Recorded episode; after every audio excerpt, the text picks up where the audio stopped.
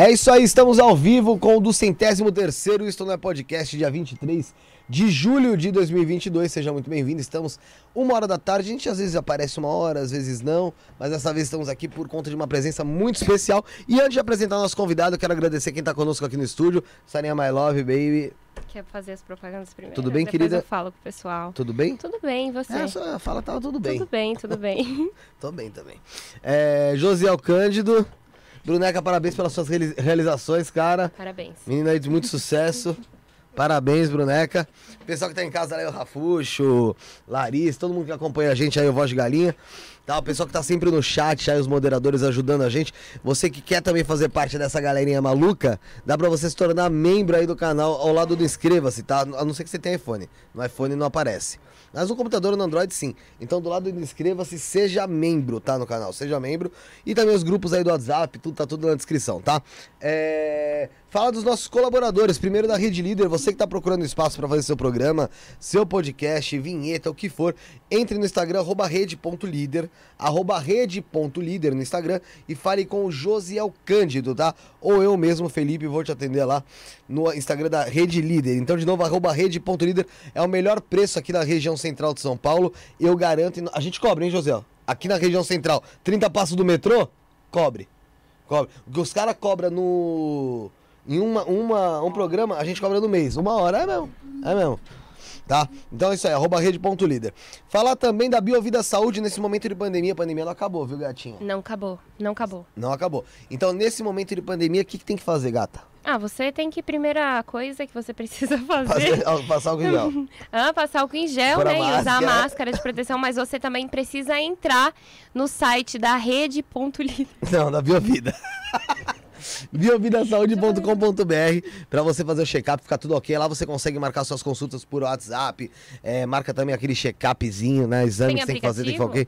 Tem tudo, tem tudo lá. Tem aplicativo, tem site, tem tudo. Tem Eu ouvi fumado. dizer que as instalações lá, eles servem até estrogonofe de filé mignon, é Serve verdade? estrogonofe de filé mignon, você pede serviço de quarto, maravilhoso. Tem até visita íntima. Então, biovidasaude.com.br Biovida promovendo a saúde prevenindo. Você. É isso aí, rede trevo de estacionamento, mais de 150 pontos em toda São Paulo, para você poder parar o seu veículo com toda a praticidade e segurança que existe nesse mundo, em outros também. Então não deixa o carro na rua que flanelinha vai lá, arranha, rouba step, bate na sua avó, é terrível isso daí. Então, rede trevo de estacionamento tem sempre uma pertinho de... Você. É isso aí, e Los Gringos Barbearia, ontem eu fui lá. Você foi lá dar um Fui. tapa no visu. Bruneca, fui dar um tá tapa no visu, Bruneca. Você foi no, no Léos Gringos? Santos Gringos. Então, foi no Léos Gringos Barbearia. O José foi também, não foi, José? Batatas Gringos? Mas eu fui no Los Gringos Barbearia, que é melhor que Santos Gringos e que Batatas Gringos. Essa é a verdade. Los Gringos Barbearia, na rua Joaquim Carlos, 1380, no bairro do Pari.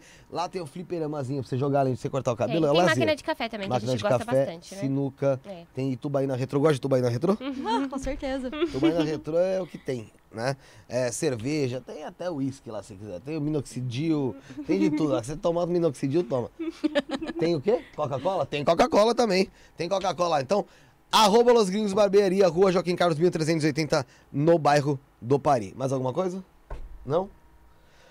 Gata, falei muito. Apresenta a convidada. Bom, antes de apresentar a convidada de hoje, eu quero dizer pra vocês, não, não desmerecendo os demais convidados, você sabe disso, Sim, né, eu sei, Felipe? sei, eu sei. Mas hoje eu acho que, é- como que fala, Felipe 203? Do centésimo Do- terceiro. nesse do centésimo terceiro programa.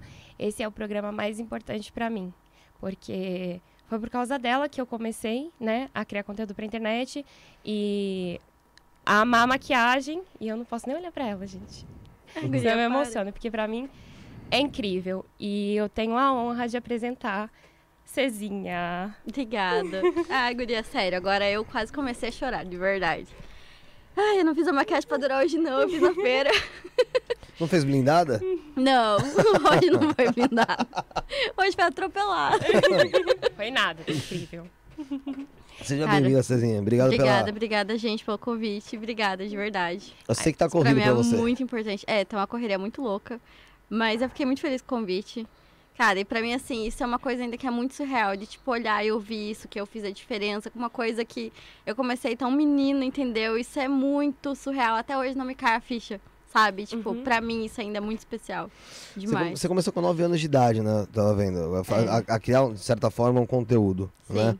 Ah, desde pequena ali, é lógico, 9 anos você já é pequena, mas desde antes de você criar conteúdo, você já tinha essa vontade de mostrar algum tipo de trabalho, ou de, ou de Cara. aparecer de alguma forma para os outros verem o que você faz, ou foi algo que aconteceu no susto? Pior que eu sempre tive. Hum. Tipo, eu sempre gostei muito de design, eu queria saber como é que o negócio funcionava, eu gostava de fotografia, gostava de maquiagem, eu pensava, tipo, o que que eu posso fazer pra reunir tudo isso?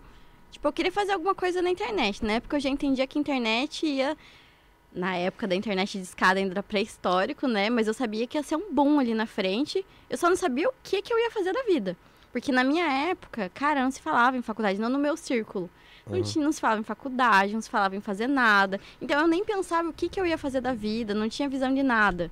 É porque você. ah, Desculpa a pergunta, é uma puta pergunta merda, mas quantos anos você tem hoje? Tenho 31. É, igual eu. É, Realmente, na nossa época, quem fazia faculdade era o orgulho da família, Sim. né? E geralmente, quando tinha, era uma pessoa que fazia faculdade. Aham, exatamente. E, por exemplo, nossa, minha família foi com rolê sem alguém fazer faculdade, hein? Juro. É, e hoje em dia, Imagino. hoje em dia é lógico, isso é muito Sim. bom, né? Mudou muito, Mais né? acessível, só que em compensação também tem outros, outras coisas lá na frente que acabam né, atrapalhando, que, por exemplo, a mão de obra acaba não sendo tão qualificada porque Sim. vão passando a toque de caixa. É. Mas, de qualquer forma, e você, você falou também que é design. Sim. E isso me arrebenta as pernas, porque eu que faço a arte do programa, eu vejo uma designer, eu falo, fodeu, porque eu não sou designer, tá ligado? Eu falo, puta que pariu, velho. Eu só fiz merda, viu? Erro aqui, erro ali, fiz por cima dali. Putz, isso aqui tá por cima da cá. Meu, me desculpa. Quem é designer, a gente tem que pedir desculpa. Era, era assim, ó, o blog dela, amor. É, eu- que Cara, era era, paixão, tipo, era um negócio assim de. Eu não. Meu pai não me incentivou a fazer faculdade, a estudar, a trabalhar fora. Eu fui, tipo, quase ovelha negra da família. Porque não tinha isso. Não era. um- O negócio era muito assim. Acho que era. Não sei se eu, não sei se eu posso usar a palavra machismo, entendeu? Mas era tipo assim, aquela coisa de família tradicional que a mulher fica em casa e tal, sabe? E tipo assim, eu nunca na minha vida quis ser nada contra, né? Mas eu não queria ficar em casa fazendo nada. Eu queria trabalhar, eu queria fazer qualquer coisa da minha vida que fosse mais interessante. Eu, tipo, eu não parava quieto. Meu pai, na época, não queria que eu trabalhasse fora, não queria que eu fizesse nada. Eu fui e fiz, na rebeldia mesmo. Mas eu tive só um mês de CLT. E daí eu falei, também não é pra mim, mas eu quero trabalhar. É, Essas gera, as gerações ali mais pra frente, no caso, né? É, pelo menos anos 90, come, anos 90 já começa uma boa.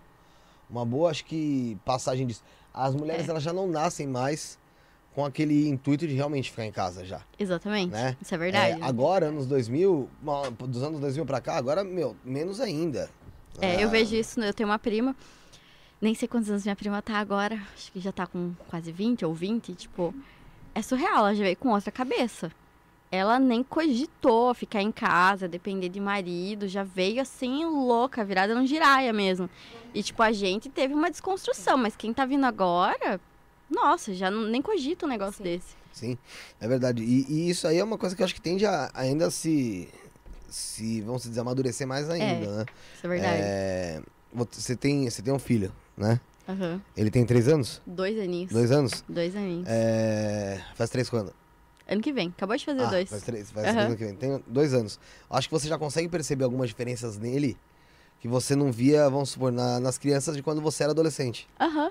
Não é? Não, isso é surreal, cara, é surreal. Você vê, tipo assim, eu falo que ahn, a gente foi hum, conversar com a professora esses dias na escola. Ela falou, ah, que palavra que você des- de- descreve teu filho? Eu falei, sem vergonha. Porque é de uma... tipo, eu era completamente solitária. Eu tinha, tipo, uma amiga. Era um negócio, assim, de eu viver num mundinho particular. Porque a gente ligava a câmera É. e, tipo, não tinha. Não tinha medo de bullying, de julgamento, de nada. Tipo, era um. Era diferente. Hoje em dia, muita coisa que você põe na internet, você fica, putz, o que, que vão É. falar? Exatamente. Sabe? Você freia, você fica, tipo. Eu acho que na época deu certo porque foi por acaso. Sem era nem beira, sem ficar pensando, sem ficar pisando em ovos, Sim. entendeu? Hoje em dia, não. É, Tipo, hoje em dia a gente. Hoje, é. você fala, ah, errado, a galera te detona. Entendeu? Tipo, é muito diferente. Hoje tem, ao mesmo tempo que você tem mais espaço para você crescer, você tem mais meios de você rentabilizar É. suas redes sociais e tal, você também tem outras dificuldades que na época a gente não tinha. Com certeza. Isso é muito diferente. E você, você começou a, a gravar vídeo de fato ali pro YouTube, hein? 2008. Nossa, mano, 2008 é rolê, hein? É, eu falei, ela é, iniciou em. Quando você, quando você começou a gravar vídeo pro YouTube, o YouTube era o que aqui no Brasil? Cara, YouTube não era nada. Na época, assim, a percepção que eu tinha é que Tinha o quem? YouTube. Felipe Neto? Estourado, vai? Não, eu acho que ele ainda não tava estourado, não. Tipo, eu lembro de ver o Felipe Neto um tempo depois ainda. O YouTube tinha três anos.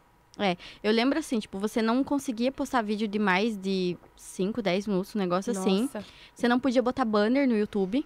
Era um negócio, um privilégio que eu ganhei um tempão depois de colocar o bannerzinho, que era um. Na verdade, não era um banner. Era um banner que cobria um fundo com as laterais do YouTube ainda.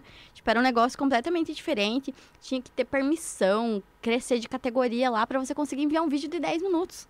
Era um Pô. sofrimento Nossa. absurdo. Aí você tinha que gravar o vídeo sabendo que o vídeo tinha que ter, tipo, até 10 minutos. Porque mais de 10 minutos esqueça. Foi, ó, um Acho que eu tempão lembro depois. dessa época aí. De pegar assim, que você não pô- Você tinha que gravar até realmente 10. Aham, Porque a partir de, era igual no Orkut 12 fotos. exatamente. Né? Aham. Tem uma, na época do Orkut que você podia pôr só 12 fotos e não passava daquilo. Então você queria trocar uma foto, ah, queria pôr uma foto a mais? Tira outra. Aham, no álbum. Exclui uma e põe outra. Bem isso. Nossa, cara, nem eu não lembrava disso faz um tempo. É, é, desbloqueando memórias. O, mas esse, esse, isso aí, querendo ou não, não pro, pro YouTube, porque o YouTube às vezes a gente necessita de um tempo maior mesmo. Sei.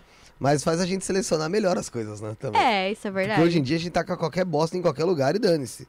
Sim, isso Tudo- é verdade. Tudo tem uma tremenda nuvem que, que suporta as nossas baboseiras e, e segura a onda, né? Que é verdade, cara. E, e logo quando você você começou lá no YouTube, eu- como é que era esse lance de vi- visualização? Tinha muito? Você gravava pra você mesmo? Cara, foi assim tão no escuro, porque, tipo, eu comecei a postar umas fotos malucas, assim, umas maquiagens, uns troços nada a ver. No, no Orkut, aí as meninas, ah, ensina maquiagem e tal, como é que você fez, e não sei o quê. E pra época, tipo, como eu manjava de edição de fotos, já usava Photoshop há muito tempo. Então, tipo, eu editava as fotos, deixava tudo meio psicodélico, uns negócios assim, Uhum. fora da casinha, as meninas queriam aprender. Eu fui lá, liguei a câmera e gravei.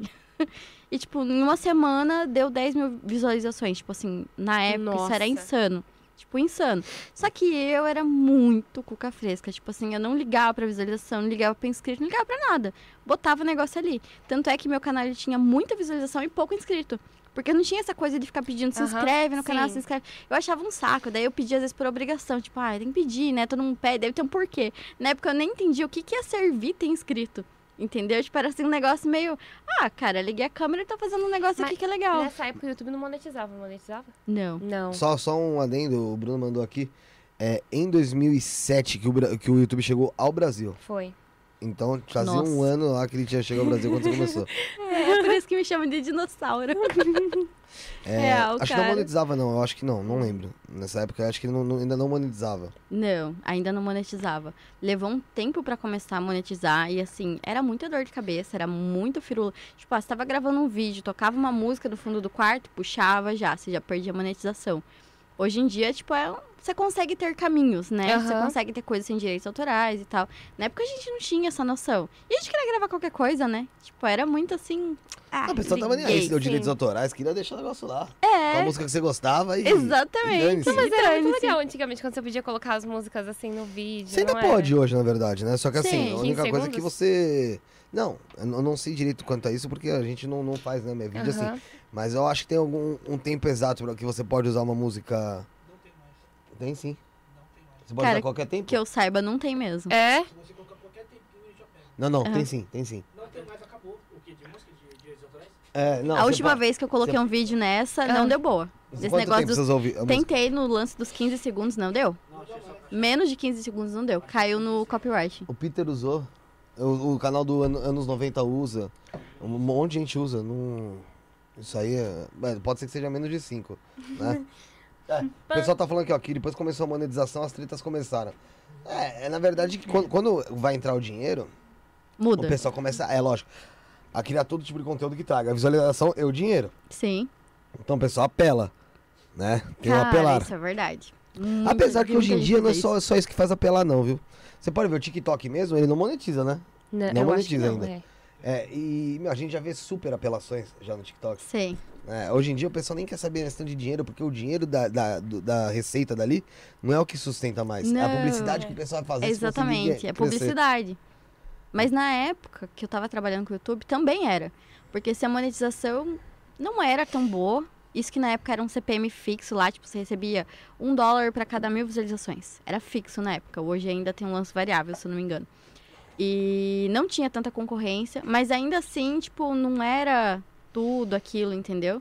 Agora, quando você fechava parceria, público, as outras coisas, aí o negócio, É, e a- entendeu? É onde entrava a grana mesmo. Era um dólar pra cada mil visualizações? É. Os caras, filha da puta, né, velho? Fuder. Não, não o YouTube, né, gente? Imagina. Tô falando dele. É... Manda um abraço pro Roberto Silveira, que tá aqui, ó, que tá de Novo Hamburgo assistindo a gente, é membro aqui do canal. Um abraço, Robertson. Tamo junto. Mais tarde tem live de novo, hein? Sete e meia da noite com o Bob Navarro. Espero vocês também lá.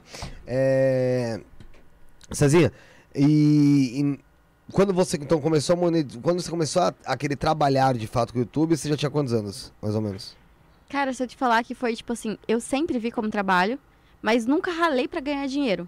Eu sempre, tipo assim, porque eu sempre olho pra trás e penso assim, cara, por que que eu não cresci tanto quanto outros youtubers que se inspiraram em mim pra começar até? Porque eu não via isso como, tipo, eu quero ganhar dinheiro disso. Eu já tinha uma vida confortável, tipo assim, não posso falar que não. Me- tive meus privilégios na minha família, tipo assim, eu tive uma vida muito tranquila, eu não tive que batalhar Uhum. naquela época, entendeu?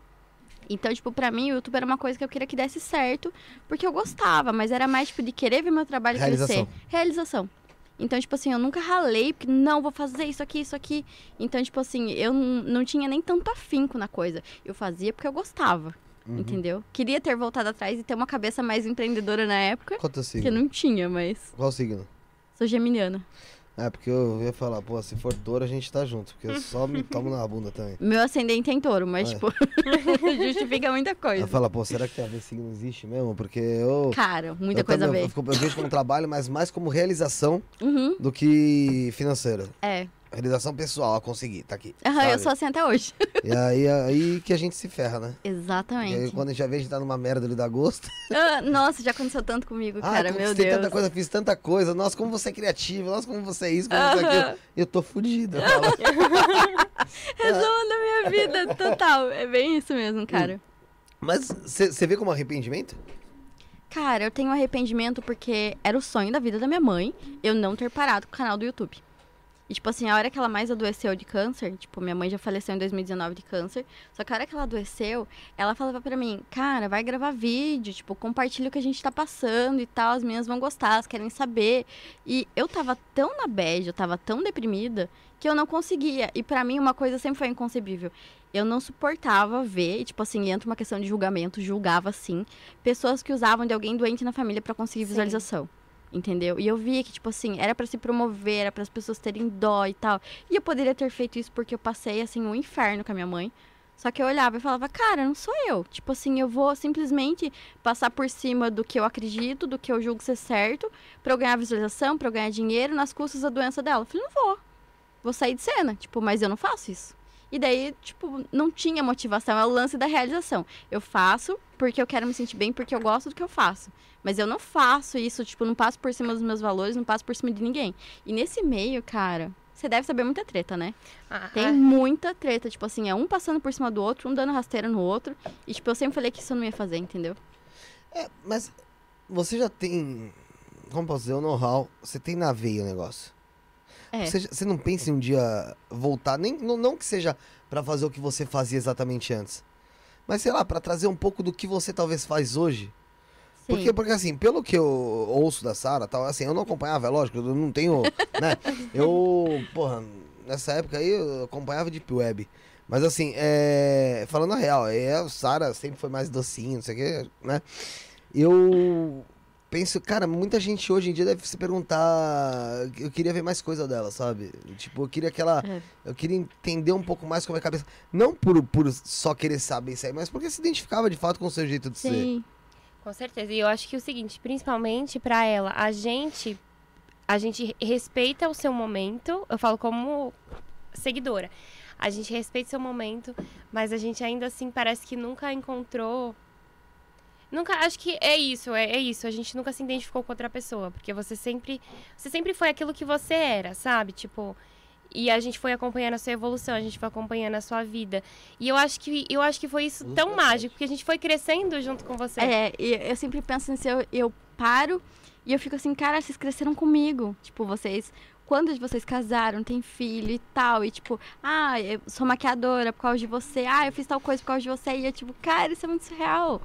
Isso, assim, eu tenho vontade de compartilhar, eu falei pra você, né, eu quero voltar, Sim. só que eu tenho uma dificuldade, e eu tô Uhum. trabalhando isso, de achar que as pessoas vão aceitar a versão 2.0, Sim. diferente, entendeu? Eu tenho um, um auto-julgamento de não ser mais aquela pessoa. Tipo assim, por dentro, tipo, minha personalidade e tal, não Sim. mudou nada, entendeu? Só que a minha cabeça, o que eu faço, responsabilidade, filho, vida, trauma, tipo, os cambal, entendeu? É completamente Sim, diferente. mas você tem noção que como que a gente cresceu com você, na época que você tava lá mostrando é, as suas coisas, é, o quarto rosa. o quarto rosa, tudo Barbie, lindo, maravilhoso, a gente tava naquela fase também. Agora a gente tá É. na mesma fase que você.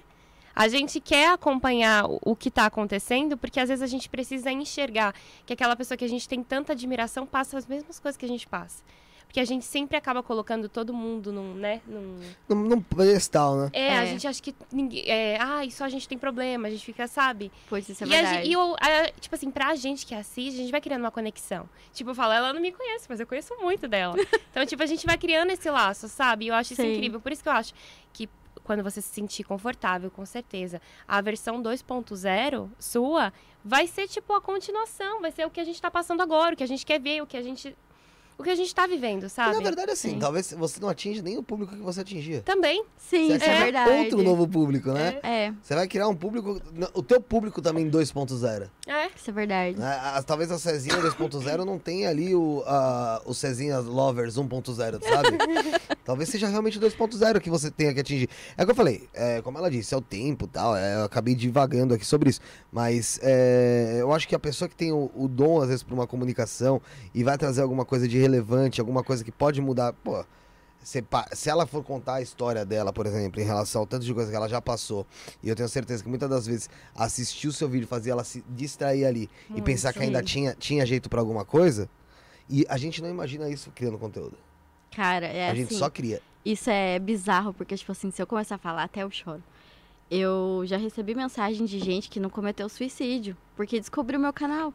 Tipo assim, que tava numa depressão fodida e, cara, a pessoa saiu e, tipo assim, trazer alegria e tal, e aprender um monte de coisa, e, tipo, se sentia parte da minha vida. Isso pra É. mim tem um valor absurdo, absurdo, absurdo. E eu, e eu, às vezes, eu me sinto quase que culpada, entendeu? Tipo, de cara, Não. eu. Não. Não, sério, gente, tipo assim, jogando a real. Eu me senti muitas e muitas vezes culpada por sair, porque muita gente falou assim, cara, nunca mais achei ninguém que eu me identifiquei que nem você. E eu fiquei assim, tipo, putz, eu me senti deixando na mão, porque assim, o mesmo carinho que vocês têm comigo, eu tive com vocês a vida inteira. Mas também não tem filho barbado, né? Tipo assim, Sim, você entende, claro, né? aham, claro. ah, ah, mas me deixou na mão. Não, você não abandonou ninguém. Você tem a tua vida também, pô. Né? Sim. Se- assim, tem horas que você quer realmente um time. É, Você tem que ver a tua vida. Você tem o teu marido, tem teu filho, tem tua vida, você teve a tua mãe como, que, que teve a dois. Ou você olhava pra, pra aquele momento, É. ou você ia desamparar quem te amparou em outros momentos. exatamente. Né? É, Então, tipo, assim, eu não é- dava conta das duas coisas, Sim. entendeu? Tipo assim, eu falei, o que, que eu dou conta? Eu dou conta de cuidar da minha mãe. Entendeu? Agora, tá aqui, botar um sorriso na cara, fingir que tá tudo bem, não dá. E eu não queria falar sobre a doença, eu não queria falar. Tipo assim, ah, eu sei que eu podia ter dado força pra muita gente, pra minha mãe, pra uma série de coisas. Mas, cara, eu não conseguia. Entendeu? Tipo assim, eu, hoje em dia eu olho muito assim, ó, fiz o que deu. tipo, fiz Sim. o que eu dava conta de fazer. Não me julgo mais nesse sentido, sabe? Mas já me julguei pra caramba também. Porque, assim, as pessoas, tipo, ao mesmo tempo que eu recebi muito apoio, muito carinho, muita gente, assim, quase que me detonava por eu ter sumido. Pra falar, não, eu quero voltar, eu não conseguia. Bati aquela depressão pesada. Passei por trocentos tratamentos, tipo, tomei muito remédio e eu não gosto, entendeu? Uhum. Até eu conseguir me recompor. Tipo, não foi fácil, cara. É aquela coisa de você olhar de fora, tua vida parece um comercial de margarina. Até você. Ninguém, ninguém tá na tua pele, só você. Não. A vida do Instagram, né? A vida do Instagram. E eu nunca quis reproduzir Eu a vida também do não. Instagram. Uma Entendeu? E isso é, é um- uma coisa que, tipo assim, sempre ouvi que me diferenciou. Por quê? Porque eu falei, cara, como é que eu vou falar que tá tudo bem? Minha vida tá uma verdadeira merda. Entendeu? É muito difícil isso. É, Pra, não- que- não, não, é pra quem cria o conteúdo em si, é difícil. Pra quem. ah, Vamos supor, às vezes a ge- a gente vem aqui fazer programa, a gente faz, ó. Geralmente são três programas por semana, quarta, quinta, sábado, né? Todos sete e meia da noite. Aí vamos supor, essa semana. Quarta, quinta, sábado dois e domingo amanhã um. Então já Nossa. são cinco, né? Cinco programas. E, cara, em algum dos cinco, às vezes você não tá. Você não consegue manter os cinco no mesmo estado de espírito. Sim, isso é verdade. Só que acontece, a gente chega aqui e a gente sabe que a pessoa que tá do outro lado não tem porríssima de culpa nenhuma do que tá acontecendo. Você vai lá, mete a cara e vai pra cima. Só que assim, é difícil às vezes mesmo. Você. Você, tipo, chega aqui e, meu, fazer de conta que vai esquecer todos os problemas. Você não esquece os problemas. Você não. Não. você, não, você não passa a mesma energia. Quem tá em casa sente. A gente trabalha com muito programa de espiritualidade aqui.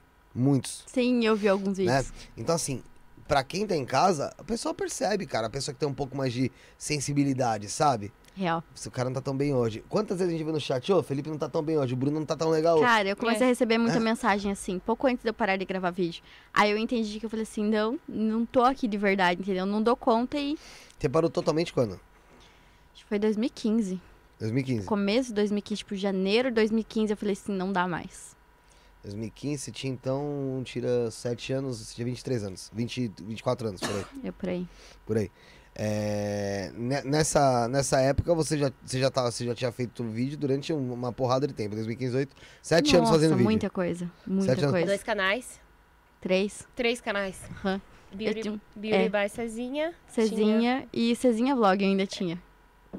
Antigamente Era o pessoal fazia, lembra muito canal pra vlog só. Aham. É, Muito isso. o vlog você começou inspirado em alguém? Cara, o vlog pra mim era um negócio que eu quis separar. Teve muita gente que queria muito ver material, tipo, conteúdo de maquiagem, e daí falava que eu falava demais nos vídeos. E daí eu falei assim, vou fazer um canal pra vlog, porque tem gente que quer me ver falando tagareli sobre a vida, tem gente que quer aprender a maquiagem, então eu vou separar.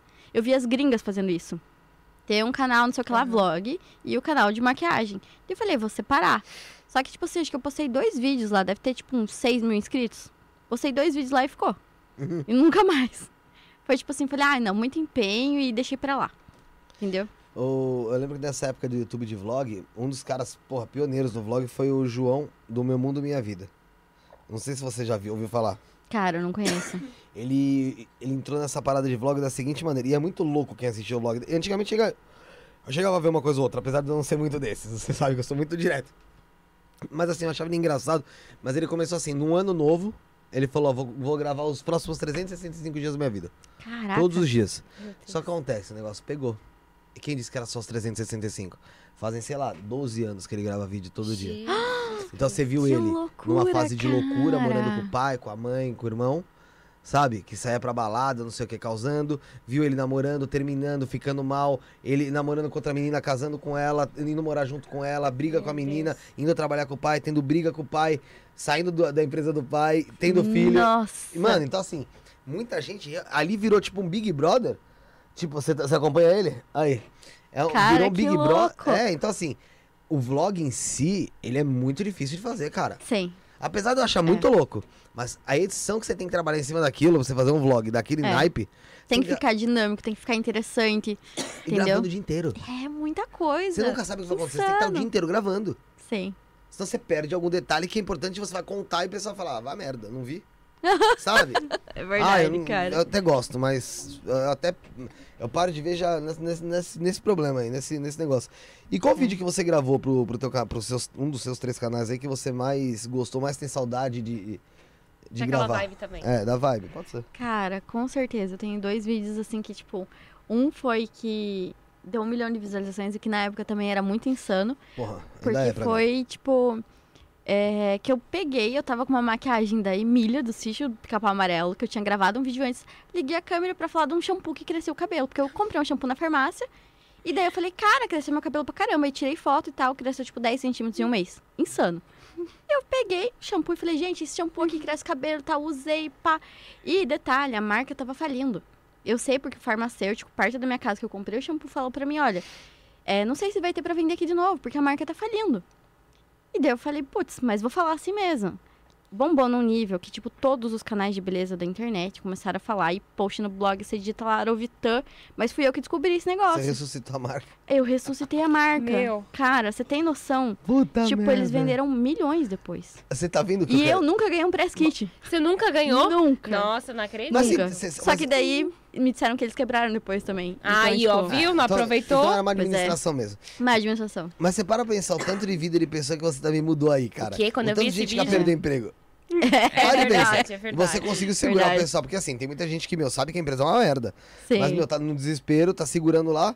Você vai lá dar uma sobrevida, deu tempo pro pessoal procurar emprego e vazar daquela bosta.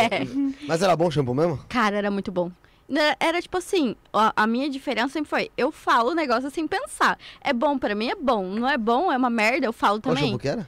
Era- Arovitã, da Aroma do Campo. Você acredita que eu nunca consegui encontrar esse shampoo? Cara, Era ele o faltava em todo vida. lugar. Porque, Era o tipo ódio. assim, estourou num nível que onde você ia, você encontrava, tava em falta e, tipo, era Meu Deus do céu. insano. E Gente mandando aproveitaram uma isso. cidade pra outra na internet, tipo, não tinha muito essa coisa de loja online ainda na época, É. né? Era, tipo, fraco. Era, ah, eu comprei aqui, você quer que eu te envie, não sei o quê. Teve seguidora que me mandou pra minha casa porque eu não tava achando pra comprar. E eu queria. Caramba! Ah, tipo, era muito insano. E foi um boom da internet, Pra né? você ver como eles fecharam, porque mereciam mesmo, né? É. Ponto, porque os caras não tiveram uma logística de que, É. meu, tá bombando, vamos entregar, vamos trabalhar, vamos Aham. fazer um tipo de, de trabalho pra entregar pra todo mundo. E hoje em dia Exatamente. tem algum shampoo que faz o mesmo, o mesmo trampo que ele? Cara, não achei. Você já usou monovinha?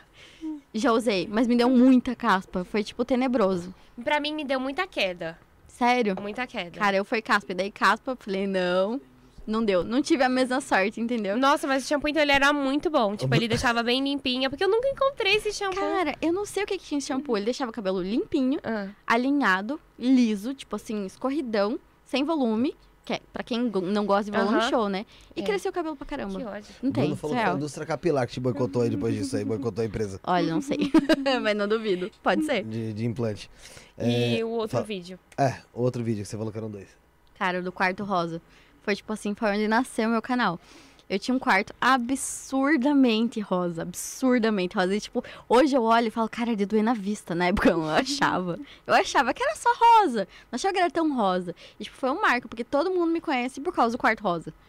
Foi tipo Sim. assim, eu gravei um vídeo tosco, eu botei no YouTube mostrando meu quarto rosa. E coloquei meu quarto rosa. E foi isso. Mas você Tipo- atingiu e encher as meninas, né? As É. menininhas ali. Demais. Foi, sei lá, era um boom. Dos seus 9 anos pra seus Aliás, 18. eu tenho uma história. Teve uma vez, eu assisti esse vídeo. Olha, eu te juro, eu acho que eu já assisti esse vídeo mais de 100 vezes, tá? Meu Deus. Tô falando sério. Porque quando a gente também é criança, a gente, tipo, fica ficcionado em uma coisa, né? Você tem decentes dela. E aí, lá. eu sempre fui muito tranquila. Mas assim, não mexe no que eu gosto, não mexe no que eu tô fazendo. E eu tava com o notebook do meu pai no colo, assistindo o vídeo do quarto. Pela, sei lá, 40, quando era quando, Quadragésima. quadragésima vez. A minha irmã falou: você vai desligar isso agora, você vai arrumar o seu quarto. Eu falei: não vou, não vou, não vou. O que, que ela fez? Fechou o notebook e eu não queria fechar, enfiei o dedo dentro da tela do notebook.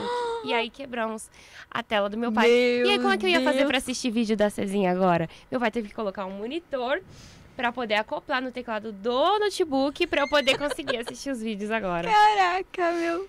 Meu, Deus, eu era. surreal. Meu, aquele vídeo. Jesus Cristo. Cara, Imagina. que engraçado, que bizarro. Pra mim, tipo assim, saber esse tipo de história, é eu saio da caixa, entendeu? Porque era aquele lance, tipo, sozinha num quarto e, tipo, recebendo comentário e tal. Quando eu saía na rua alguém me reconhecia, pra mim era insano. Porque daí eu falava, nossa, tipo, tem gente vendo. Pra mim era muito estranho, porque pra mim não era. Porque quando você vê os Era números, você não tem essa noção, né? Não, não tem noção. Não. Meu, e tipo, e você pensar que, tipo, ai, são pessoas reais mesmo, que, tipo, estão Ah. ali, tem uma vida. é- Eu acho que é bem difícil de associar mesmo. A É. gen- A gente mesmo aqui nunca foi na internet, né? A gente nunca teve nada na internet, criou o canal faz um ano e um mês, esse aqui. E às vezes a gente, eu entro de madrugada lá, sei lá, 3, 4 horas da manhã, atualizo o canal, vejo que tem pessoa vendo o vídeo naquela hora. Aham. Eu falo, mano, quem é a pessoa que tá vendo essa porra essa hora, sabe? É muito louco isso, né? Tipo, da onde? Como? Por quê? Aham. Né? E, meu, e, e- e- é, sabe, você sabe esse tipo de história? Tipo, porra, ela tava vendo meu vídeo, aí a minha irmã mandou fechar, foi fechar no dedo dela, tipo, mano, Ela quebrou o notebook, até o notebook. Meu Deus, coisa que cara. tava rolando enquanto, enquanto tava assistindo teu vídeo, cara. Então, é, é- é muito louco. O canal tá no ar. Pra quem- pra quem Tá. Então você, hoje em dia você monetiza ele, consegue monetizar. Consigo monetizar se eu quiser, mas, tipo, não. Você não, tô. monetizou? Não Mas por algum, tem algum motivo? Cara, sabe quando você deixa o negócio em hiatos? Tipo, eu só deixei. Porque pra mim lida com uma série de coisas. Porque se eu abrir meu canal, eu quero sentar e gravar um vídeo agora. Entendeu? Me dá um surto. Só que Ah, daí então um a minha gatilho ali. vida. É, tipo um gatilho. Só que a minha vida eu não consigo conciliar agora. Minha vida tá uma loucura dez vezes pior do que, Você tipo, no ano quanto tempo seu passado. canal? Acho que faz uns meses. Acho que faz uns três meses. Uns três meses. De tempos em tempos, tipo, tem comentário, eu dou uma olhada, respondo alguém, alguma coisa. Mas, tipo assim, é bem. Bem de vez em quando. Quando alguém fala assim, ah, eu vi um vídeo teu e não sei o que, alguém fala alguma coisa, daí eu entro lá ver. Mas, tipo, senão, não. Mas, cara, eu fico imaginando como seja pra você ir lá, abrir o canal e olhar tudo ali. Tipo, deve, você deve bater aquele.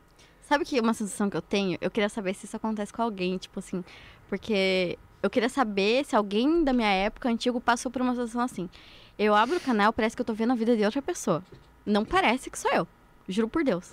Parece que eu tô vendo. Mas por que por Outra causa da sua pessoa. evolução ou desde aquela época você tem essa sensação? Cara, é hoje. Ah, é hoje. Hoje, hoje eu olho pra trás e parece que eu tô vendo uma vida que eu não vivi de um jeito muito bizarro. Parece, tipo assim, um negócio de outra dimensão. Ah, aquela ali foi uma vida que eu vivi. Parece muito distante de um jeito esquisito. Isso é interessante Sabe? você falar. É. Não sei. É interessante você falar porque isso demonstra que caso você não tivesse tido o canal, talvez você não tivesse nem essas memórias do teu passado. é. Exatamente. Exatamente. E é legal porque eu tenho vídeo com a minha mãe. Então. Tipo, minha mãe faleceu e eu amo ver os vídeos. Eu amo ver o vídeo do Cappuccino. Cara, eu fiz o cappuccino esses dias. Ai, tipo, nossa. Sabe? Tipo assim, o meu filho vai crescer, ele não conheceu minha mãe. Então, tipo assim, eu tenho os vídeos pra mostrar. Ele vai ouvir a voz dela, ele vai ver como ela te tratava, você Exatamente. entendeu? É, Cara, isso é mágico pra muito mim. fofo. É, isso é, mar... é, é marcante. É. Isso é muito legal. Mas é, isso é interessante. Talvez você não tivesse essa, essa lembrança. Sim. Se você não tivesse feito o teu canal. Tipo, a- eu sinto que as lembranças que eu tenho são dos vídeos, mas não necessariamente da minha vida, tipo, fora fora do YouTube, entendeu? Tipo, é muito estranho. É tipo, pare- parece uma, uma realidade paralela, entendeu? Tipo, é é muito bizarro. Mas deve ter sido uma outra evolução também, né? Tipo, você, É. você vai mudando a cabeça. E eu tive que crescer muito É rápido. isso que eu imagino falar. Imagina que, imagina que depois da. Principalmente da morte da sua mãe, né? Eu acho que você tem que. Você teve que. Meu, mudar da água pro vinho rápido, porque. O primeiro que assim. Vamos por aí, seis anos de luta. É muita coisa. É. É muita coisa porque se tratando de uma doença que ela vai te. Ela vai te matando de fato aos poucos, né? Pra, pra quem tá próximo, aquilo, é, que é no caso você, é, não sei seus familiares ali próximo da, Sim. da sua mãe, é algo que é muito torturante, cara. Torturante. Você é não sabe. um medo você, diferente. você não sabe se você sente um alívio quando for parar de sofrer, ou se você sente, ou se você quer que fique mesmo daquela maneira, porque se você quer que fique daquela maneira, você sente você egoísta. Sabe? É assim, é uma mistura de sentimentos que, cara, marca pro- até o fim da sua vida, isso é um Sim. fato. A minha mãe sempre falou pra mim, isso antes dela descobrir o câncer, que o dia que ela fosse morrer, ela queria estar do meu lado. Uhum. Tipo, eu vendo ela morrer, eu ali pra ela não morrer sozinha. Ela falava: se você morrer, eu morrer quem morrer primeiro, uma vai estar do lado da outra. Minha mãe morreu enquanto eu olhava pra ela. Tava nós duas no quarto. Tipo, foi do jeito que ela falou que seria. Ela falou que ela ia fazer de tudo pra passar meu aniversário comigo. Meu aniversário foi 23 de maio. Ela faleceu dia 7 de junho. E, tipo assim, 23 de maio. 23 de maio. Foi, tipo, poucos dias depois. E daí ela perdeu a consciência e entrou em coma poucos dias depois. Tipo, no dia seguinte do meu aniversário, ela já não tava nem falando mais, já não tava reagindo, já tava. Sabe? No dia do meu aniversário, ela tava super ali ainda. Foi um negócio, assim, Ela muito esperou. surreal. Ela esperou. É. E ela pediu pra mim se ela podia ir porque ela não aguentava mais. Foi um negócio, assim, tipo, E você, Falei, fa- cara. você deu um, tipo, um, meio que um aval ali pra ela? dei. Dei, eu sempre falei que eu não ia segurar ela. Mas você deu um aval verdadeiro ou um aval pra ela se. se Verdadeiro, soltar? cara. Verdadeiro. Eu sempre falei, tipo, eu quero a minha mãe aqui enquanto ela é ela. Eu não quero ser egoísta de forma nenhuma. E, tipo assim, eu realmente não fui. Foi um negócio assim, tipo, eu vou fazer de tudo pra você ter qualidade de vida enquanto dá. A hora que não der mais. Tanto é que os medicamentos que eu tive que pedir pro médico dar pra ela, pra ela suportar a dor que ela tava, eu tenho uma tia que é enfermeira. Ela falou pra mim, olha, a combinação desse remédio com esse remédio vai matar ela. Eu sabia. E eu falei pro médico, pode dar. Ele, olha, você sabe que é complicado? Eu falei, eu sei. E, tipo assim, foi um dia seguinte minha mãe faleceu. Então, tipo assim, eu dei o aval, eu sabia o que ia acontecer. Só que eu falei, cara, se eu não estiver aqui por ela, eu fiz o meu melhor, eu não tenho, eu não olho pra trás e penso, nossa, eu devia isso, aquilo, eu não tenho remorso. Uhum. Porque eu tava ali 100% do tempo que eu podia, entendeu? Então, tipo assim, nesse aspecto, eu fui com a cara e com a coragem, tipo, fiz o meu melhor e, e fiz de tudo pra não segurar ela mesmo. Você fe- você- Ela morreu sem dor. Ela morreu sem dor. Acho que isso também te dá uma. um- É, Uma tranquilidade, né? Sim. Esse, esse fato. É, Você disse que ela começou com câncer de mama. Foi, foi uma coceira no seio, estranha, Hum. intermitente, e, tipo, foi É no interessante você médico. falar disso pra quem assiste agora, É. depois. Talvez saber o cuidado que tem que ter e em relação Sim. a isso que não é bobeira, né? Isso não é besteira. Não. E ela tinha feito um check-up nas mamas, tipo assim. É, três meses antes de descobrir. Só que tava uma coceira assim na lateral do seio, uma coceira, uma coceira, uma coceira, tipo assim, ficando no vivo, sabe? E eu falei, vai no médico? Ah, mas eu acabei de fazer check-up. Eu falei, vai no médico de novo. Foi, descobriu e já tava ficando avançado. Já era um tipo de câncer muito Foi agressivo. em três meses, assim? Em três meses, não tinha nada antes. Nada. Nada, nada. Entendeu? Foi assim. E daí quando descobriu, já foi, fez cirurgia, tirou uma parte do seio, começou química, começou rádio. Tipo, a gente foi muito rápido. Graças a Deus foi muito rápido. Ela chegou a, a, a passar por esse. ou- ou- dizem lá, né? Que o pessoal toca o sino, né? É. Que ela chegou a vencer esse, esse pedaço e depois o câncer voltou. Como é que foi? Sim, ela ficou um tempo em que a gente achava que não tava pegando nada. Só que hoje, olhando pra trás, é, o que a gente descobriu é que nenhum médico falou na época. O tipo de câncer que ela tinha era HER2 positivo, ele costuma ir pro cérebro. Então, provavelmente, ele foi pro cérebro e ficou lá por anos. A gente não sabia, nenhum médico tinha procurado. Quando foram procurar, ela já estava desmaiando, já não conseguia falar. Aí a gente descobriu que estava no cérebro. Foi uma cirurgia de emergência horrível, tipo um taio na cabeça dela desse tamanho, assim, aqui atrás, para tirar o tumor. O tumor tava bem invasivo. Ela ficou com sequela depois do, da cirurgia, mas ainda teve um tempo de vida bem legal depois, sabe? Conseguiu se recuperar. E assim, divino, porque teve gente dentro do hospital que descobriu um câncer do mesmo jeito que o dela. Às vezes, alguns até menores. Eu conheci muita gente no hospital. A pessoa durou um mês. Isso é muito louco, né, cara? É muito Tava- louco. Não tem com quem eu tava falando essa semana, justamente sobre isso do câncer. Eu falei, é, a pessoa falou que a pessoa X descobriu o câncer e três semanas depois morreu. Aham. Eu conversei com o Uber ontem, que ele falou isso da cunhada dele. Três Falei, semanas depois, Mas assim, morreu. vamos supor, a pessoa bem aqui, ó. Aí vai fazer um exame e tá com câncer. Três semanas morre. Uhum. Mas isso é muito estranho, né? Eu Eu, acredito. eu acho que o psicológico ajuda muito. Eu acredito. Eu acho que tem a ver assim, minha mãe sempre falava que ela lutava por causa de mim. Cara, pra mim isso era tipo, eu vou fazer de tudo pra ela lutar, pra ela ficar bem o máximo de tempo possível. Mas eu tinha essa sensação que ela não ia sair dessa.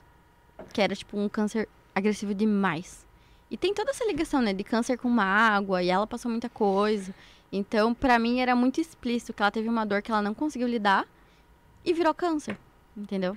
E ela, quando ela faleceu, ela ainda não tinha conseguido lidar com isso. Entendeu? Então, Sei. tipo, não teve jeito. Entendi. E, de e você fez até um, um release pra gente, tá? E você fala sobre o teu filho. Que você dizia que quando tua mãe, quando tua mãe partisse, você ia ter um filho. E Aham. você, quanto tempo depois que tua mãe faleceu, você teve o. Eu engravidei três meses depois. Três meses depois. Eu, na primeira tentativa, eu já engravidei. Caramba. Foi muito rápido. Eu falei, ele tava na porta. Entendeu? Tipo, ele tava na porta. Tem uma coisa muito bizarra. Eu sempre conto porque isso é muito bizarro. Quando minha mãe tava no hospital, eu não saía por nada. Então, tipo assim, como eu sempre empreendi, eu podia ficar lá com ela o tempo todo e eu ficava. E daí eu pedia delivery o tempo inteiro pra comer dentro do hospital pra mim e pra ela. Minha mãe queria comer coisa boa. Eu falei, cara, você vai comer enquanto você quiser comer, o que você quiser comer, a gente traz. E daí o que aconteceu? Eu trazendo o delivery pra ela, de repente um dia eu falei assim, cara, que vontade de comer Mac. Eu sempre odiei Mac. Sério? Eu odiava Mac. Pô, mas Juro. patrocina a gente. Cara, Mentira, brincadeira. cara, eu odiava Mac. E daí, de repente, me deu uma vontade absurda de comer Mac no hospital e tal. Vamos comer Mac, né? Só que eu comecei a comer, tipo assim, um atrás do outro, tipo, uma frequência absurda. Meu marido sem entender nada, minha mãe sem entender nada, porque eu falei assim, meu, eu nunca suportei. Beleza. Minha mãe faleceu e tal. Qual foi meu desejo de gravidez? Mac. Mac. Nunca mais parei de comer. Meu filho ama Mac. Ai, não acredito. Aham. Foi um sinal, Tipo, parecia. Cara, desde tipo um aninho, eu dou hambúrguer com pão pra ele do Mac. Ele come inteiro. Gente Tipo, do céu. uma vez por mês eu compro um lanchinho pra ele, ele come inteiro. Gente. E era um negócio assim que, tipo, ia, daí eu tava grávida na pandemia, não podia ficar saindo. Eu saía de Araucária pra Curitiba, tipo, é longinho assim, eu ia só pra ir no delivery, mesmo com medo de coronavírus, de tudo, gravidez de risco, pra comer o bendito do Mac que eu não aguentava e a vida inteira eu odiei. Foi muito surreal. E minha mãe falava que eu ia engravidar de um menino. Ela falava, eu sei que você vai ter filho um dia, eu acho que você vai ter dois, um piá e uma menina, mas primeiro você vai ter um piá. E foi, veio primeiro um piá. Foi muito, muito bizarro. E seu pai? Cara, meu pai é tipo uma incógnita. Hoje em dia a gente é mais próximo, a gente trabalha junto. Você Mas foi pra empresa não foi. dele, né? É. Então, tipo assim, a empresa dele é a empresa que ele fundou com a minha mãe. Entendeu? Então, tipo, a empresa é minha também. Então, eu falei assim, Cara, ele já não tá dando conta mais de muita coisa. A idade vai chegando. A idade vai chegando, ele tá muito estressado, muito cansado. Tipo, pô, eu cuidei tanto da minha mãe, tipo, meu pai largado, entendeu? Se ele precisa de ajuda. Eu falei, essa é a hora. Então a relação com ele é, é boa hoje. Hoje é boa. Hoje é bem tranquilo. Hoje a gente dá bem. E assim, mudou muita coisa quando minha mãe morreu, né? Então, assim, você ressignifica, você perdoa um monte de coisa, Sim. você releva, você aprende a lidar, porque, tipo assim, você olha pra trás e fala, cara, já perdi minha mãe. Vou ficar nessa com meu pai? Não vou. Né? Tipo, a vida é muito curta pra você ficar olhando passado e picuinha, a gente muda, a gente evolui, sabe? Tipo, eu perdi um monte de coisa e a vida que segue. Mas ele ainda é da religião, né? É, linda é. O que, evangélico? É testemunho de Jeová. Ah, testemunho de Jeová. Sim. Testemunho de Jeová. Mas é porque isso, isso te, é te porque atrapalhou? é meio que eles fazem uma segregação, né? Tipo, de É, afastar. eu, Sim. eu sei que existe uma, uma certa, um cer- Algumas pessoas têm algum certo problema, né? Com, com, com isso. Eu nunca entendi direito, até seria legal trazer algum dia alguém aqui testemunho de Sim, Jeová, pra se eles poder- topassem, né? Porque eu não sei como é que é. Uhum. Mas é, você vai pra provavelmente entender. conseguir com alguém que saiu da religião, porque testemunho de Jeová mesmo não vai, não vai aceitar falar. Eles nem podem, na verdade. Você chegou a, a, a ser testemunho de Jeová? Sim. Foi até os 17 anos, com 17 anos eu pedi pra sair. Tinha várias coisas que aconteceu lá dentro, eu não me identificava mais Uhum. e, tipo, pedi pra sair. Quando você pede pra sair, você é. Você é dissociado quando você pede pra sair. Quando você faz alguma coisa que vai contra a conduta deles, aí você é desassociado. Ente- Meio expurgada. É. Mas é tipo assim, pra ver se a pessoa corrige o que ela tem que fazer na vida e pode voltar. Eu também posso voltar se eu quiser, entendeu? Mas enquanto você não tá lá dentro de novo readmitido, você tem que se afastar das pessoas. É tipo assim, como que pra eu não desencaminhar eles, entendeu? Entendeu? Cara, Pra é bem rígido, então. é, bem rígido. Caramba. Como nasceu esse testemunho de Jeová, essa, essa religião? Cara, eu vou te falar que eu não Sabe sei. dizer? Não sei. Você, você, desde pequena, você... É, eu nasci dentro da religião. Então, tipo, não, não sei dizer. Sua mãe também era? Também. Quando eu saí, saiu eu e ela juntas. Aí a pau quebrou em casa. Foi. Imagina. Foi bem caótico. Porque, pô, se você tá falando também até hoje, eles são bem rígidos. Né? Ô, Bruno, pega um pra mim. É... Mas, mas isso não te atrapalha hoje com ele. Não, hoje não, porque assim, você não pode ter contato de vida pessoal, de visitar na casa, de viajar, esse tipo de coisa não. Mas trabalho, você pode trabalhar com qualquer um. Não tem separação nisso, é trabalho, cara. Então, tipo assim, não tem regras lá dentro que proíbem, Aham. entendeu? A vida familiar também não pode quando você é da família? Não? Tipo, ó, meu pai tem contato com meu filho, meu Sim. filho ama ele, maravilhoso. Pra mim tá perfeito, Sim. entendeu? Então, tipo assim, eu queria que ele tivesse o vô. Ele tem. Pra mim tá ótimo. Mas vou lá, deixo meu filho na casa dele e depois volto buscar. Nossa, é, tem que. É uma, é uma evolução, assim. Você não tem contato tanto de pai e filho? É, é. Não, é bem limitado mesmo. A gente se trata super bem, meu pai é super carinhoso, tipo, não posso falar mal de nada nesse sentido, entendeu? Mas é limitado dentro do, não sabia do que âmbito era de tão- empresa. Tão rígido assim, porra, a ponto de, você, de, de afetar a parte familiar também. É. Mas assim, tipo, é... tem o que é feito, tipo, como é pra funcionar, e o meu pai segue a risca.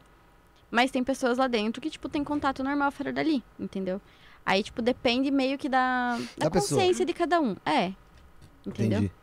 E passa, passado todo esse, esse essa turbulência aí do seu de você começar canal, pa- é, parar canal, falecimento da sua mãe, acho que provavelmente ali um, pelo que eu entendi, algum tipo de desentendimento com seu pai em relação à parte religiosa, e você Sim. passado tudo isso daí, você eu, eu vi que fala- você falou que também é mentora e, e designer, né? É, qual tipo de mentoria você aplica hoje em dia? Cara, meu foco sempre foi para mulheres empreendedoras. Porque pra mim, empreender, eu não tive escolha, eu não sei empreender. Meus pais eram empreendedores, então eu tinha um exemplo. Eu sabia que eu ia conseguir crescer, porque quando você tem um exemplo em que você vê, meus pais saíram da merda, de passar fome, de não ter teto, de tipo assim, comer o pão que o diabo amassou e conseguir crescer, então eu falei, cara, vocês conseguiram, eu também consigo. Meu pai também não tinha estudo, minha mãe também não tinha estudo. Eu falei assim, então, então eu vou fazer Sim. também. E isso eu tinha muito claro. Só que eu sei que não foi fácil, cara, ser mulher no mercado de trabalho é muito difícil. Tipo assim, eu dei mentoria pra muita, muita mulher que queria sair de relacionamento abusivo, não tinha meios, não tinha condição financeira. E empreender era a única coisa pra fazer elas saírem dali. Uhum. Então, pra mim, meu foco sempre foi esse. É, mulheres que queriam abrir os próprios negócios, que já tinham pequenos negócios. Sempre mirei em mulheres pra ter liberdade. Aham. Entendeu? Tipo assim, isso pra mim é sagrado. Nunca dei mentoria pra um homem, não pretendo. Você nunca deu mentoria pra homem? Não. Ai, que legal! Então é, tipo, totalmente É. direcionado mesmo a mulheres. Cara, é aquele negócio de se pôr no lugar, entendeu? Aham. Tipo, é mais fácil ser homem. Tipo, não é uma É. questão de feminismo, de Sim, nada. mas é é, mais mais fácil, fácil. É. entendeu? Em tudo. A gente vem de uma cultura em que a mulher, tipo, tem que ser dona É. de casa, tem que depender do marido, só que às vezes tá numa relação tóxica, abusiva, dependendo do outro, sofrendo humilhação, um monte de coisa que eu presenciei também, entendeu? Aham. Então, tipo, eu sei o quanto você tem uma cabeça de, ok, eu dou conta, eu vou empreender, eu vou fazer esse negócio dar certo, te liberta. Entendeu? Sim, com certeza. Falei, cara, isso pra mim é um, é um valor assim que não muda. Quando eu falo de voltar pro canal, eu falo muito nesse sentido, de tipo assim, trazer vivência dessa parte de empreendedorismo, sabe? Sim. Uhum. Porque, meu, ainda falta gente pra incentivar mulheres a, tipo, vai lá, cara, você consegue. E os relatos. Eu sempre vejo os relatos. É, tipo, muito forte. Que você acha que a pessoa tá. A pessoa tá sem saída. É. Aí ela vai, investe no curso, faz e, tipo, simplesmente tudo muda. E eu sei o quanto não é fácil. Muita gente quer fazer, tem força de vontade Sim. e tal. Mas, meu, o ambiente que a pessoa tá dentro da casa dela, a gente não sabe. Entendeu? Tipo assim, ah, esse aqui funciona pra fulano, vai funcionar pra você. Sim. Nem sempre. A pessoa tá em depressão, tá na merda. Eu já tive na merda, eu sei o que é tá na merda. Você pode ter todas as ferramentas ali. Quando você não tá bem emocionalmente, psicologicamente, você pode ter tudo ao teu dispor. Você não consegue fazer. Tipo assim, é isso, é, esse é muito meu trabalho ainda. Eu dei uma pausa nessa parte porque eu precisava dar uma mão agora pro meu pai, assumir muita coisa na empresa pra facilitar a vida dele, pra trazer a gente pro século XXI. Porque meu pai, tipo, velha guarda total, né? Zero internet. Então, tipo, entrei pra atualizar o negócio mesmo, né? Isso dá um, dá um puta trabalho. A empresa é do que especificamente? Meu pai trabalha com tampografia, Deixa eu fazer, fazer a pergunta que meu microfone tá fechado. É do que a empresa? Tampografia? tampografia e é automação. tampografia? Cara, tampografia. Eu sempre dou um exemplo muito prático que todo mundo entende. Quando você abre uma geladeira da Electrolux, tem lá na porta o desenho de um ovinho, um negocinho, a escrita Electrolux. A gente faz máquina que faz aquela impressão. Tampografia tá em muita coisa, tá em carro, tá em, em- no teu dia a dia, tipo roda de skate, tipo tudo que você imaginar tem tampografia. É uma impressão que não é tão diferente dessa aqui, só que a qualidade é muito, muito, muito superior. E acabamento Ah, tanto é, tipo, é um negócio insano, não é uma coisa manual, entendeu? Aham. E a gente faz fabricação de máquina tampográfica, automação. Meu pai é, tipo, eu falo que ele é a mesma coisa que eu, eu fui a vida inteira. Nisso eu puxei ele. Tipo, eu nunca fiz uma coisa só da vida. Meu pai também, ele é multipotencial raiz. Ele tem trocentas coisas que ele se mete a fazer e tudo que ele faz, ele faz bem feito. E eu também, tipo, nunca trabalhei com uma coisa só. Sempre, tipo, mil coisas ao mesmo tempo. E você trabalha muito nessa parte de design da empresa? Cara, hoje é mais diretoria, tipo, marketing. Eu tô juntando tudo. Design é muito pouco, né? Design é só uma das coisas que eu sei fazer, Uhum. mas, tipo, eu peguei a casa pra organizar, pra atualizar, sabe? Sei. Tipo assim, tô deixando meu pai surtar. Mas ele tá gostando. Tá gostando. Tá surtando, mas tá gostando, então tá bom. Ah, mas que. Você tá aqui, tanto você tá aqui em São Paulo por conta disso. É, né? sim. E como que tá sendo E ele feira não fazia isso antes? Ele fazia, Ah, ele fazia? aham, ele Ah, fazia. Fazem 30 e poucos anos, né? Sim. Mais de 35 anos já, tipo, feira, expor em feira. Aham. essa- isso é o que ele sempre fez. Sei. Só que unir o digital, trazer essa visão, cara, isso é muito diferente. É tipo assim, pegar meu pai no colo e explicar um negócio assim várias vezes dele. Tá bom, tá bom, entendi. Vai com calma. Pra ele eu sou muito acelerada. Quantos anos tem teu pai? Meu pai tem 51. Ah, é. Cara, ah, ele é sim, novo. não, meu pai é super novo. Só que a cabeça dele ficou lá atrás, entendeu? Sim. Tipo assim, tecnologia, negócio, tá? Meu pai é super pra frente, de um jeito absurdo. A cabeça dele é muito acelerada. Agora, quando você fala em tecnologia e mídias digitais, tipo. Aí já é outro. É, outro- aí, é- aí nisso ele ainda é travadão. Mas é realmente é outra época mesmo. É, Total. total. Você pode se, a- se atualizar, estudar dentro do que você trabalha é, tecnicamente. Exatamente. Mas para você buscar ali, quem sabe, uma divulgação melhor, como você disse, um trabalho de marketing, um, um- abrangir melhor a empresa eh, no, no- no século XXI, realmente você precisa de uma, de uma ajuda externa. É, Não dá. Até pra gente, hoje, com o que vai surgindo, a gente tem que ter uma. Pô, se, colocar, porque às vezes a gente acha que o que a gente fazia antes vai funcionar hoje. aham. E não, pode ser que o que a gente fazia antes vai funcionar daqui 40 anos de novo. seja cíclico, como eu sempre digo. Pra Exatamente. mim a vida é cíclica pra caramba. Aham, isso é verdade. Mas a gente tem que de fato se atualizar. Cara, eu jeito. já me senti, tipo, pré-histórica no sentido assim de, tipo, quando eu comecei a ver TikTok bombando um monte de coisa, eu falei, gente, o que que é isso? Me senti pra trás, me senti sem entender o rolê. Eu falo, demorei pra. Fiquei. Eu falei, o que que tá acontecendo aqui? Entendeu? E todo mundo fazendo dancinha. Então eu falei, meu Deus, que, que surto coletivo. Pelo tempo tá passando, tô ficando velha. Então se eu me sentir assim, imagina meu pai. Entendeu? Pessoas que têm mais idade que a gente, tipo assim, não consegue acompanhar. Eu já às vezes me sinto que não tô conseguindo acompanhar o negócio direito. tipo, é muito real. Ó, o El Fernandes muita comentou aqui, ó. Saudade, Cezinha. O El Fernandes. Deve ser mais Ah, é. o amigo dela. Misturinha da abobrinha. misturinha de abobrinha? É, a gente gravava vídeo junto, ele é meu amigo de infância. Legal. E, cara, até hoje as meninas param ele na rua e tal, porque lembram dele. É um negócio assim, sempre me perguntam do El. Épocas, né? Coisas do YouTube, assim, que quem viveu sabe. É, dentre os vídeos que você fez, você falou dois que te marcaram muito. Teve algum vídeo que você se arrependeu de ter feito? Cara, uma vez eu fiz uma maquiagem horrível. tipo, tenebrosa. Mas que na época, tipo, um monte de gente reproduziu e achou maravilhoso. Mas eu achei horrível. Uma maquiagem de zebra. Cara, foi um troço muito feio. Mas é, a gente pensa feio. isso hoje. Você pensa isso hoje, né? Porque na Sim. época, a gente, tipo, meu, era totalmente diferente. É, era o lance do não julgamento. É. A gente tinha, a gente fazia o negócio que a gente queria, porque a gente gostava. A gente não ligava se alguém ia achar bonito ou feio, a gente só fazia.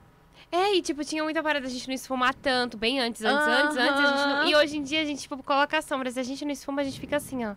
Não, tem que esfumar, tem que esfumar. Porque, Aham. tipo, a gente não consegue ver marcado. Aham. É muito louco isso. E na época era normal. Cara, a gente tinha paleta de sombra muito simples. A gente não tinha acesso a coisas, tipo, tipos de maquiagem.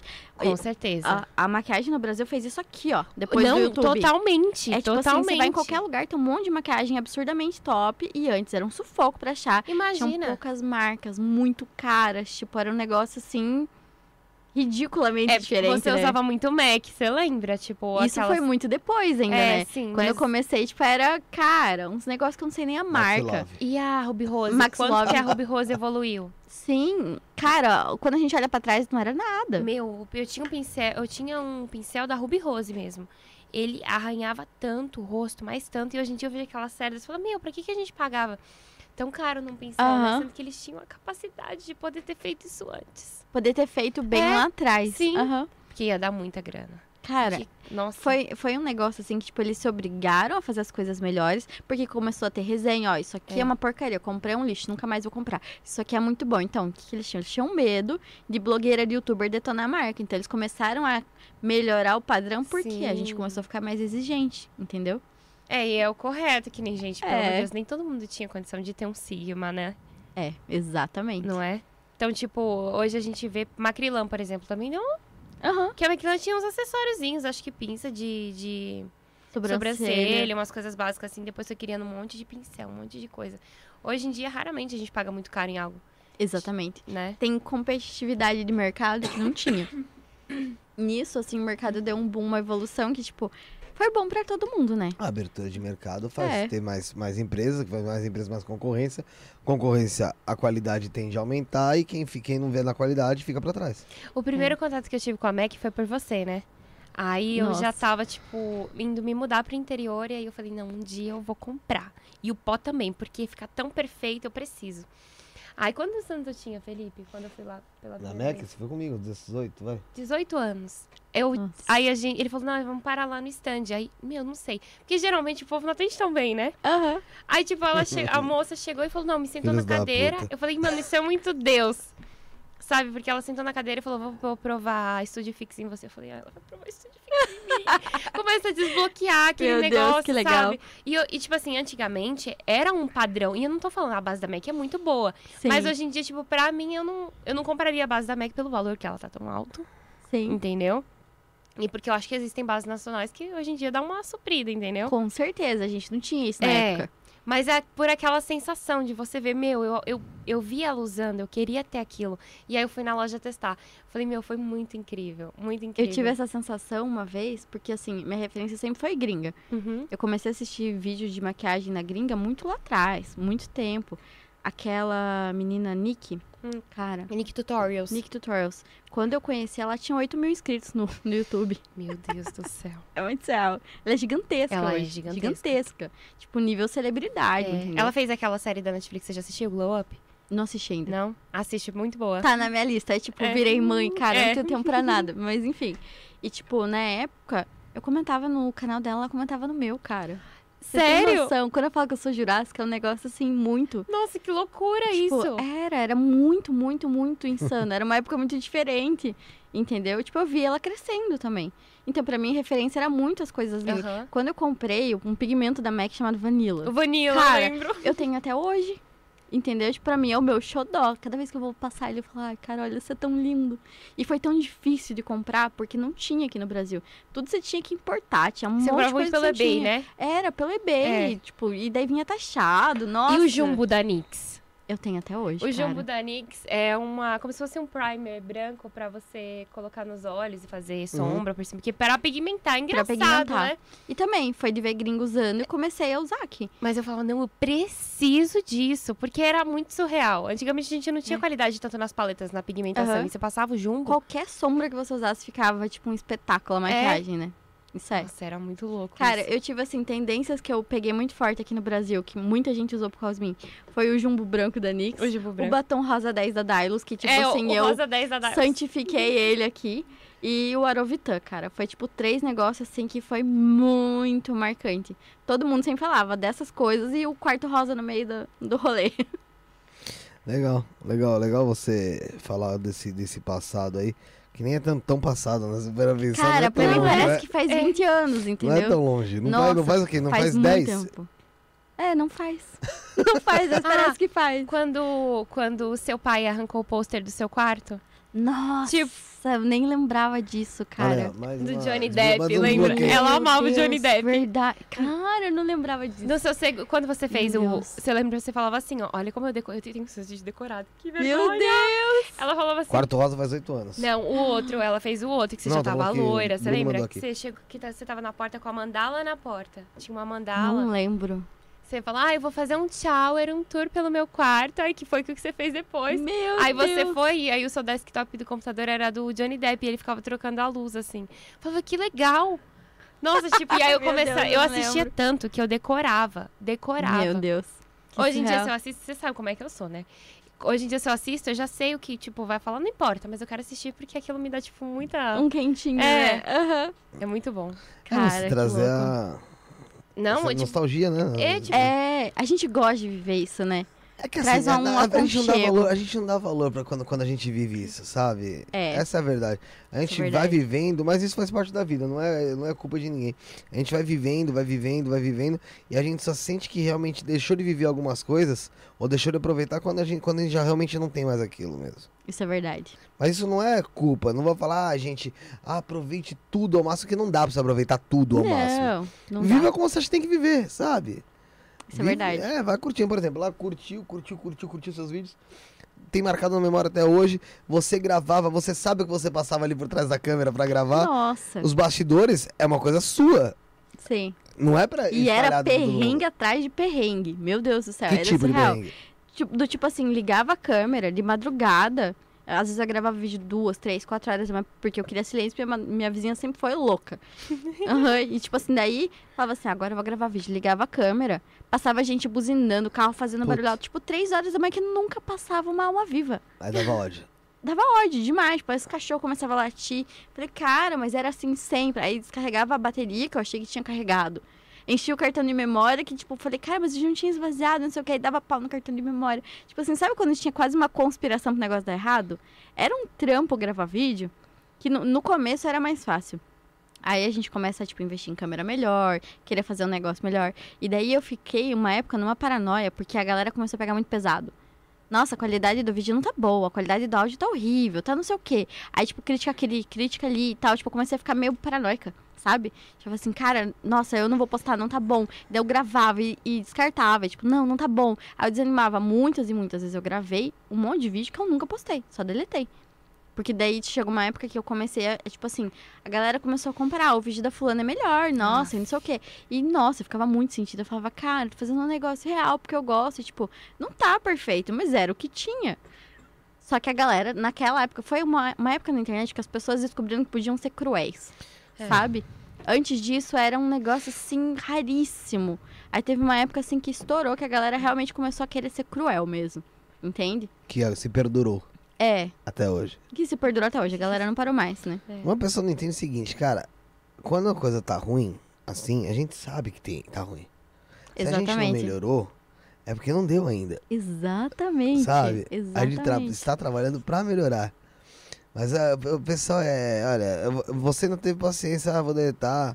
Quando o pessoal vem falar alguma coisa, eu mando pra puta que pariu. Se o Pior. Rafael tivesse aqui É pra falar, ah, ele cara. segurar tal, mas eu não, não tô nem aí, eu não seguro, né, José? Vocês que apagam os comentários às vezes, né? Quando eu xingo os pessoal. Alguém apaga. Eu xingo o pessoal e vai, alguém- vai algum dos meninos lá e apaga porque viu que eu já surtei. É, eu, eu xingo mesmo. Eu sou do, aquele do. Meu, Sim. vai pro inferno, cara. Teve uma menina esses dias atrás, mandou assim. Quem foi? Era, eu não lembro se foi o Alexandre Comino, acho que foi. Que é médium de Umbanda. A gente conversou com ele aqui ela falou: Nossa, um entrevistado tão legal e não fizeram uma pergunta que prestasse. Aí eu Nossa. pensei comigo aqui, eu falei, mandei mensagem, falei, ó, é, moça, você tá. Meu número de telefone é esse? Me chama, que eu vou chamar ele de novo e deixa você fazer com ele o programa, beleza? Aí você faz suas perguntas. eu tô esperando Que ele me horror, chamar. Felipe. Passei o meu número. Nossa. No comentário. Você vai lá, me chama, porra. E se ela estiver assistindo, me chama, caralho. Que isso, Felipe? Não, para que- ele. Não, porque, porque Você não- começa, você não, por que que ela para. não me chamou? Cara, O Luiz Henrique tá aqui, ó. Amor, estou aqui te assistindo e com muita saudade. muito amor, né? Cê- e deixa eu te perguntar, o cabelo pra você, eu sei que você ficou loira de novo porque a sua mãe amava, né? Aham, cara, minha mãe era tipo, você tem que ficar loira. Eu querendo ou não querendo, era um negócio assim. E quando, tipo, quando minha mãe faleceu, um tempo depois eu fiquei loira na base do ódio, assim, porque eu vi que eu tava muito apagada. E eu falei assim, tipo, eu vou pintar o cabelo, porque minha mãe queria, ela tinha falado pra mim no hospital. Você não vai pintar esse cabelo de loiro? Eu tô esperando você pintar esse cabelo de loiro. Eu tava, tipo, quase chorando no cabeleireiro, porque eu tava assim, foi, tipo, um mês depois que minha mãe Sim. faleceu, nem isso. E eu fui lá guerreira no salão pra mim, foi horrível, mas eu falei assim, cara, eu prometi pra minha mãe literalmente que eu ia cuidar de mim, porque, tipo, assim, eu me descuidei muito com o passar dos anos. Maquiagem era um troço sagrado, eu me cuidava, eu gostava, tipo, autoestima lá em cima. Depois eu passei com tanta coisa com ela que, tipo assim, a minha mãe olhava pra mim e falava assim, cara, eu não te reconheço mais. E eu não me reconhecia. Sabe quando você quer se apagar porque você quer dar tudo de si Sim. mais um pouco pra pessoa? Sim. Então, tipo assim, eu dei tudo que eu podia mais um pouco pra minha mãe. Ela não queria. Óbvio, minha mãe, minha mãe queria me ver bem Sim, e tal, com mas. certeza. Né? Mãe, cara, mãe é Não, negócio tem divino. como. Mas eu foi literal, fiz o que deu. Tipo, falei pra ela, falei assim, olha, prometo que eu vou me cuidar. Um dia eu volto a ser quem você queria que eu fosse, mas agora eu tô fazendo o que dá. Aí, Sim. e agora eu não tenho escolha, porque eu tenho muito cabelo branco. Ah, para, mas assim, olha, Cara, eu posso... muito cabelo o branco. rosa em você, esse recente, que que foi aquilo? Nossa, eu amo cabelo rosa, cara. Nossa, eu tava pensando ficou- nisso ontem. Eu vi uma Meu. menina na feira com cabelo rosa insano. Muito Dá perfeita. vontade. Mas eu posso falar, quando você fez o side, side cut e colocou o mega, eu falei, G. Nossa, aquilo foi o ápice da rebeldia. Meu, Eu lembro que eu fiquei parecendo assim, completamente rebelde. Tipo, cara, raspar a cabeça É. na lateral. Eu ia fazer desenho ainda, uns negócios assim, tipo, nossa. E sua mãe, como é que ela, tipo, reagiu assim? Cara, minha mãe, ela dava risada, ela achava o máximo. Aham. Minha mãe, tipo, tinha uns parafusos a menos também, entendeu? Porque ela embarcava nas minhas. Eu falava, mãe, quero fazer não sei o que, ainda vou fazer, e vamos não sei o que e tal. Tipo, minha mãe era muito parceira, cara. Ela Muito faleceu com parceira. quantos anos? 46. Muito nova. né? Muito nova, muito nova. Minha mãe era a vibe total. Eu falo assim que quando eu descobri minha gravidez e a gente foi contar pra todo mundo da família, ninguém teve a recepção, a alegria que eu sei que eu teria tido da minha Sim. mãe. Minha mãe ia fazer uma festa absurda, absurda, tipo, ia ficar muito feliz. Ninguém ficou do jeito que ela ficaria, Aham. entendeu? Certas coisas assim, ah, meu filho fez tal coisa um- no dia a dia, a primeira vez que ele andou e tal, que ele falou, tipo, pra gente é um negócio insano. Ninguém da família tem a mesma reação, entendeu? Tipo, aquela ela empolgação. teria, é. Claro, todo mundo fica feliz. Claro. Tipo, ele é cercado de amor, mas, tipo, Ela era única. ela era única, exatamente. Isso, tipo assim, é um negócio que você não encontra por aí. Esse foi um negócio muito legal no YouTube também. Tipo, muita gente gostava da relação que eu tinha com a minha mãe. É, Se espelhava, queria É. ter aquilo. Eu vi muita mãe que chegou pra mim e falava assim: ah, meu sonho é ter uma amizade com a minha filha do jeito que tua mãe tem com mas você. era incrível mesmo. Muita gente chegava a mandar mensagem no Instagram da minha mãe, perguntava, ai, como é que você fez isso? Ai, eu briguei com a minha filha, aconteceu tal coisa, não sei o que fazer. Eu queria, minha filha segue tua filha, eu queria que a gente se desse bem que nem vocês. Tipo, era minha mãe quase dava uma consultoria para outras mães, sabe? Tipo, era um negócio muito legal. E como que foi pra você tentar se recuperar dessa, da partida dela? Cara, primeiro, assim, eu sempre falo que você não tem como se preparar. Uhum. Mas eu entendi num, num momento que minha mãe descobriu o câncer no cérebro que não teria mais volta. Uhum. Entendeu? Então, tipo assim, ali eu comecei a me preparar Foi um e processo. comecei. É.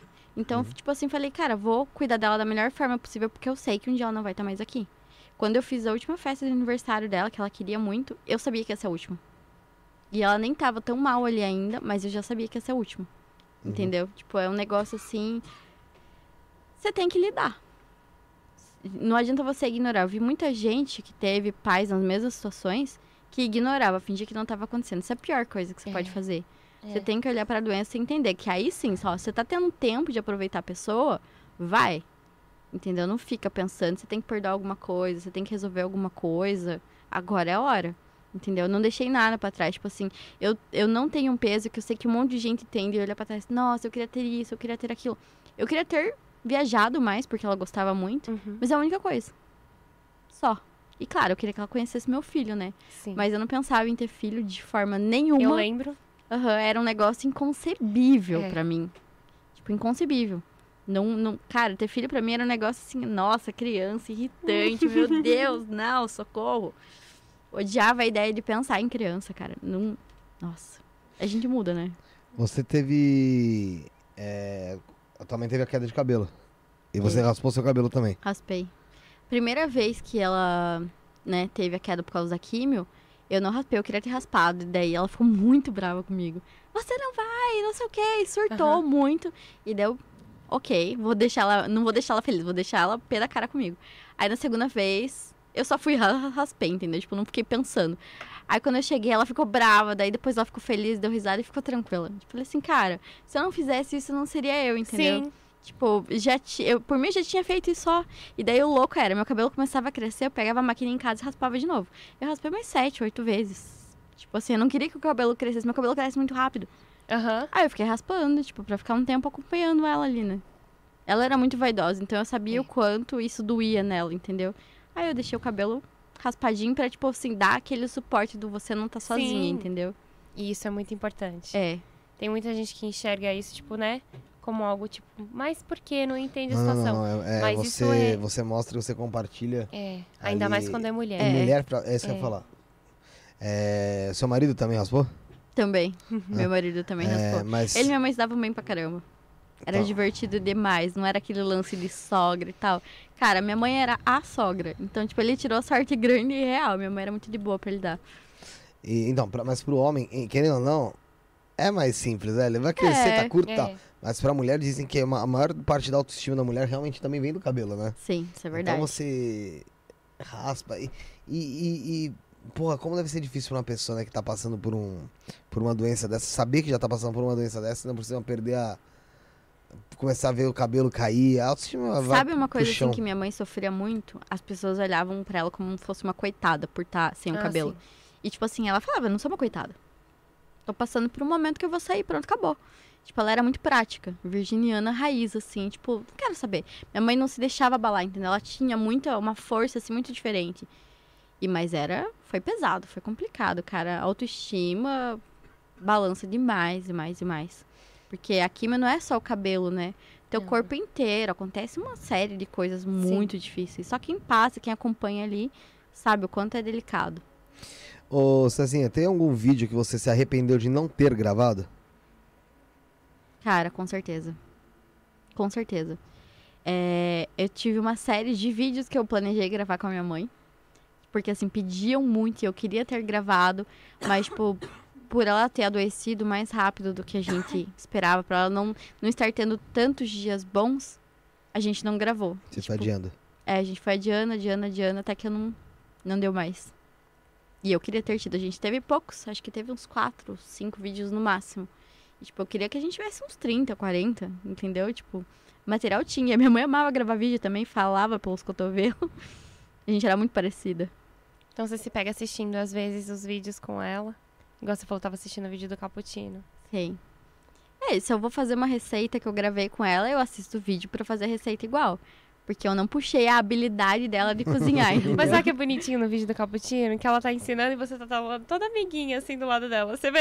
Só esperando pra poder tomar. Cara, minha mãe tinha um negócio assim, sabe aquele negócio do bebê crescido? Cara, toda mãe, né? Só que eu deixava ela me mimar nesse sentido assim de mãe, tipo, minha avó, a mesma coisa, mãe da minha mãe, eu deixo fazer coisas que eu sei que elas gostavam de fazer, ter um vínculo, um Aham. negócio bonitinho, sabe? Então, tipo, ela gostava, ah, vou fazer isso aqui pra minha filha.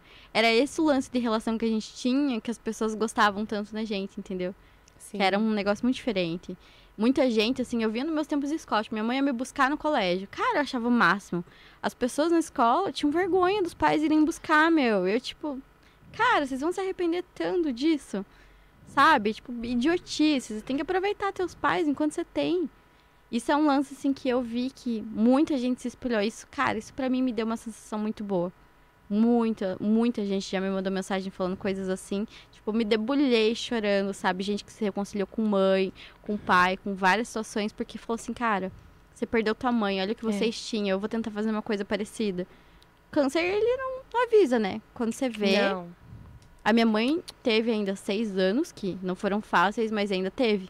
Uhum. Entendeu? A gente teve muita coisa boa. Infelizmente, nem todo mundo que a gente conversou, né? Não tem essa sorte.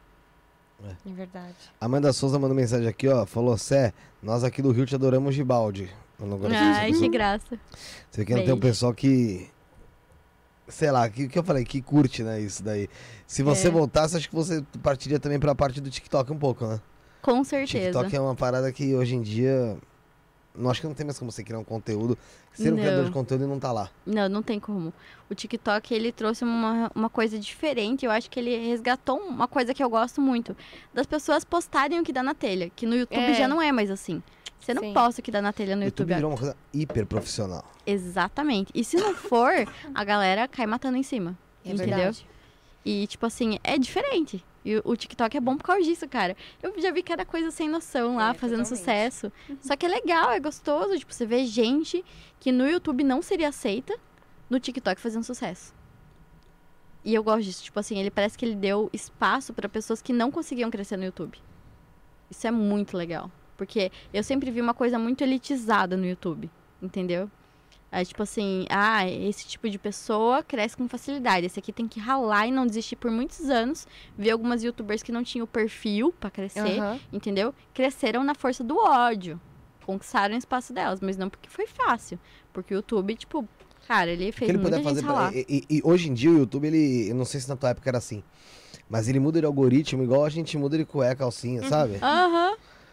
A gente sofre. Era, cara, era. Era assim já? Era. Tipo assim, você achava um negócio que funcionava no YouTube, Aham. você começava a aplicar aquilo. Dava, tipo, duas, três semanas, o negócio já não funcionava mais. Você fala, cara, deu tanto resultado, a entrega tava boa e tal. Tô postando com frequência e de repente lá no pé o negócio. Tava dando 80 mil visualizações um vídeo. Na outra semana, você seguindo o mesmo esquema, frequente e tal, 10 mil visualizações, 5 mil visualizações. Pra gente que monetizava isso na época era horrível. Entendeu? Você não tinha essa constância. O YouTube, ele Nossa, flutuava. Esse, esse mês agora aqui a gente sofreu absurdamente. na- Vem sofrendo ainda, né? Tá, tá tentando sair desse. Tentando sair desse buraco aí, mas Parece também. um limbo, né? É, é um limbo. Essa próxima semana eu queria que a gente vai sair, que eu volto a dar uma ativada também nessa porra aí, começar a trabalhar minha cabeça. É, porque senão não tá. Mas assim, é, o corte foi pro canal de cortes, né? Sim. Nossa senhora. Coisa tipo que vídeo que daria, vai. Sei lá. É, 15, 20 mil em 2, 3 dias. Tava batendo 700. Nossa, Mas aí como- mortal. Mas o que que é hoje? Hoje eles prestam atenção em thumb. Aham. Se você não estiver adequado com o que eles querem, tá, também já não, já não vale esse vídeo, já não vão subir esse vídeo. Título. E letra maiúscula, minúscula. Nossa, é verdade. Tudo, tudo começa a ser. Meu, É o tempo difícil. do vídeo. É. O tempo do vídeo. Antigamente eu lembro que o YouTube. Antigamente eu digo assim, sei lá, vai, seis meses atrás, eu sei que o YouTube gostava de vídeos que fossem, vai, de 10 a 13 minutos. Uhum. Entendeu? Hoje em dia, pelo que eu tô entendendo, já deve estar diferente. Sim. Né? Cara, é- eu não sei a parte técnica do YouTube hoje porque eu não tô atuando. Mas teve época que se você postasse vídeo de mais de 5 minutos, não dava visualização. Não Nossa. dava. Tipo assim, eu lembro de postar vídeo de tipo 12, 13, 15 minutos lá no pé. Vídeo de até 5 minutos bombava. Por quê? É Tipo, o algoritmo. algoritmo. Ele Entendeu? entrega o que, o que ele É. quer. É que assim, eu entendo, a empresa é privada e eles vão fazer realmente o que eles querem. Sim. Né? O que pra eles é é um melhor. negócio, né? É. Só que, pô, pra quem cria, pra quem depende daquilo, meu Deus do céu. Não, Cara, é muito punk. é, É muito punk. Quando você. Como, quando começou, tipo, a abrir portas pra você poder sair é, para lugares, eventos, conhecer o pessoal, você conheceu muita gente que hoje em dia, tipo, tá. Cara, conheci a Evelyn Regli, que pra mim era referência no design do blog super antigo dela, a Boca Rosa. Tipo, cara, a Boca Rosa surtou. A gente surtou Não, quando a gente se assim? viu. Foi tipo, Pois cara, é é. um negócio muito antigo. Conheci muita gente. Tem gente que eu conheci que eu não gostaria de ter conhecido. Entendeu? Mas teve muita gente legal que eu conheci. Era uma época diferente, né?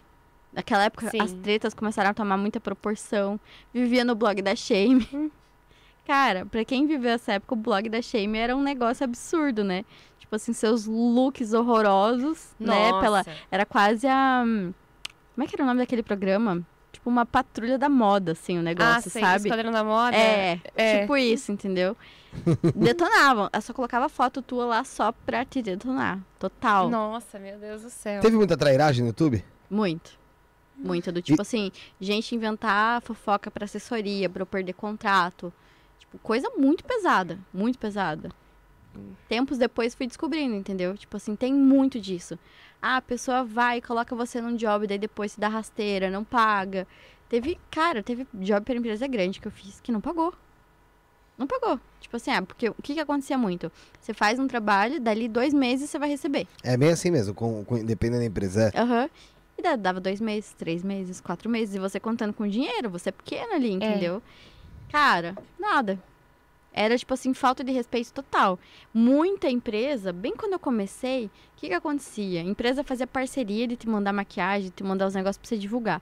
Eu divulgava e ela falava, ai, vendi uma paleta, vendi não sei o quê. Só que as mensagens que eu recebia das pessoas falando pra mim que compraram da fulana, Era bem mais. era uma tonelada. E depois, assim, tipo, entrando no rolo, eu descobri que, tipo assim, a mulher ficou rica nas minhas costas, não pagou nada. Oh, Nada. Meu Deus. Entendeu? Tipo assim, só que daí a pessoa está na merda. Então também você planta, você colhe, né? Com certeza. É, eu, eu, tenho, eu sou muito desconfiado. Eu ta- tava até conversando com eles essa semana aqui, que. Vai lá.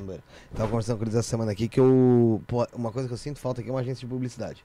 Que a gente precisa pra, meu, pra, eu acho que pra Sim. gente ter uma instrução, é, sabe, conseguir também buscar publicidade, mas eu estou numa desconfiança. Eu sou, meu. Se eu for É. fazer parceria com alguém, ó, você vai ganhar comissão em vender esse, vendendo esse copo aqui no, no meu site. Eu vou falar, esse cara não vai me dar essa, o certo. tá? Tem- E eu já é, passei por isso, é real. Acontece, entendeu? Entendeu? Já, já me prejudicaram de muitas formas. Já tentei fazer parceria com assessor, com um monte de coisa que me passou rasteira de formas absurdas. Já perdi, tipo, milhares e milhares de reais.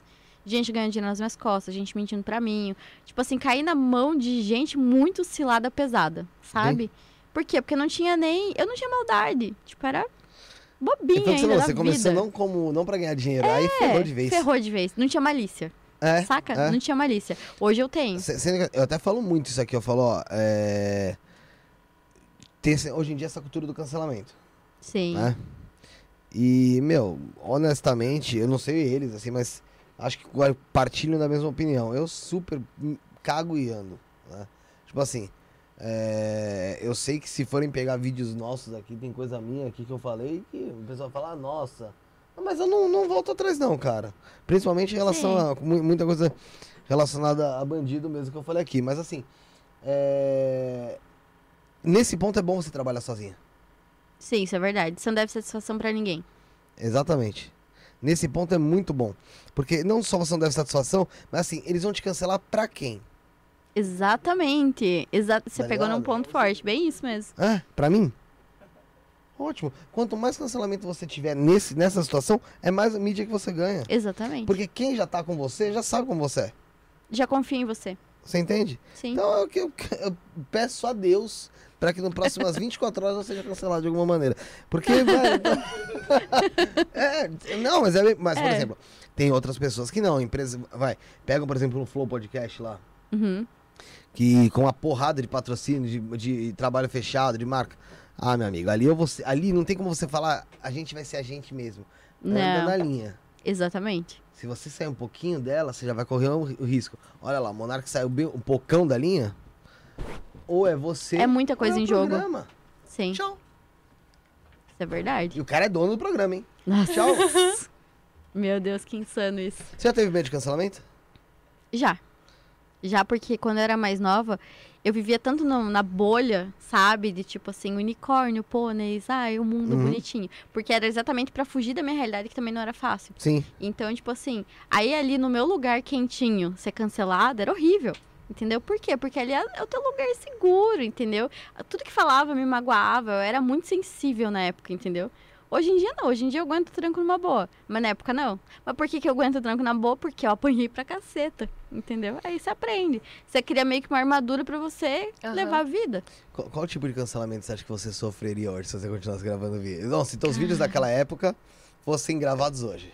Eu seria fútil, eu seria Patricinha, patricinha, as pessoas achariam que eu tenho tudo de bandeja, que eu não tenho nada na cabeça. Inclusive, uma das coisas que eu fiquei, assim, muito com o pé atrás, até conversei com meu pai essa semana, foi assim, de que, ah, eu tô indo trabalhar com ele, a empresa também é minha, e as pessoas, tipo, ah lá, só tá trabalhando com o pai porque a empresa é dele. Eu falei assim, cara, eu tenho culhão, eu sei quanto eu investi em mim, quanto eu investi em estudo, em tudo, pra falar assim, ó, hoje eu tenho culhão pra estar aqui dentro. Eu não ganhei, até porque meu pai nunca facilitou a minha vida. Ele facilita a vida de um monte de gente ao redor, mas comigo ele sempre cobrou muito. Então, tipo, eu sei, só que para as pessoas não. Isso é uma coisa que sempre pegou. sabe quem fala isso? Quem nunca trabalhou com família. É, Quem exatamente. trabalhar com a família é infinitamente pior. É. Porque a família, ela pode chegar pra você e falar o seguinte, ó, não vou... Segura aí mais duas semaninhas pra te pagar. Exatamente. E aí você segura duas semanas, e na segunda semana ela fala, segura mais uma. No teu patrão, você vira e fala, irmão, não vou vir mais. Exatamente. E vai a merda. se E eu vou te pôr no pau, cara. Nossa, bem Ah, isso então, mesmo. Vai falar o quê? Nossa, aquela menina é uma ingrata, colocou o pai no pau. Aham, Não, não, exatamente. cara, tá ligado? Cara, bem isso mesmo. Sabe? É, quem nunca trabalhou com família sabe. O pessoal acha que você tem. Ah, chega a hora que quer, isso é a hora que quer. Jamais. Cacete, você trabalha muito mais. Você tem que chegar Cara, eu antes, trabalho tem que final de lá, trabalho semana. de casa. Sim, eu trabalho de casa, trabalho final de semana, não tenho tempo pra Com o filho no nada. colo, se com precisar, o filho não no é? colo, direto, entendeu? Não tem, tô aqui, queria estar com meu filho em casa, mas não, tô aqui. Uma semana longe dele pra mim é um- uma crueldade sem fim, nunca fiquei mais que dois dias longe dele.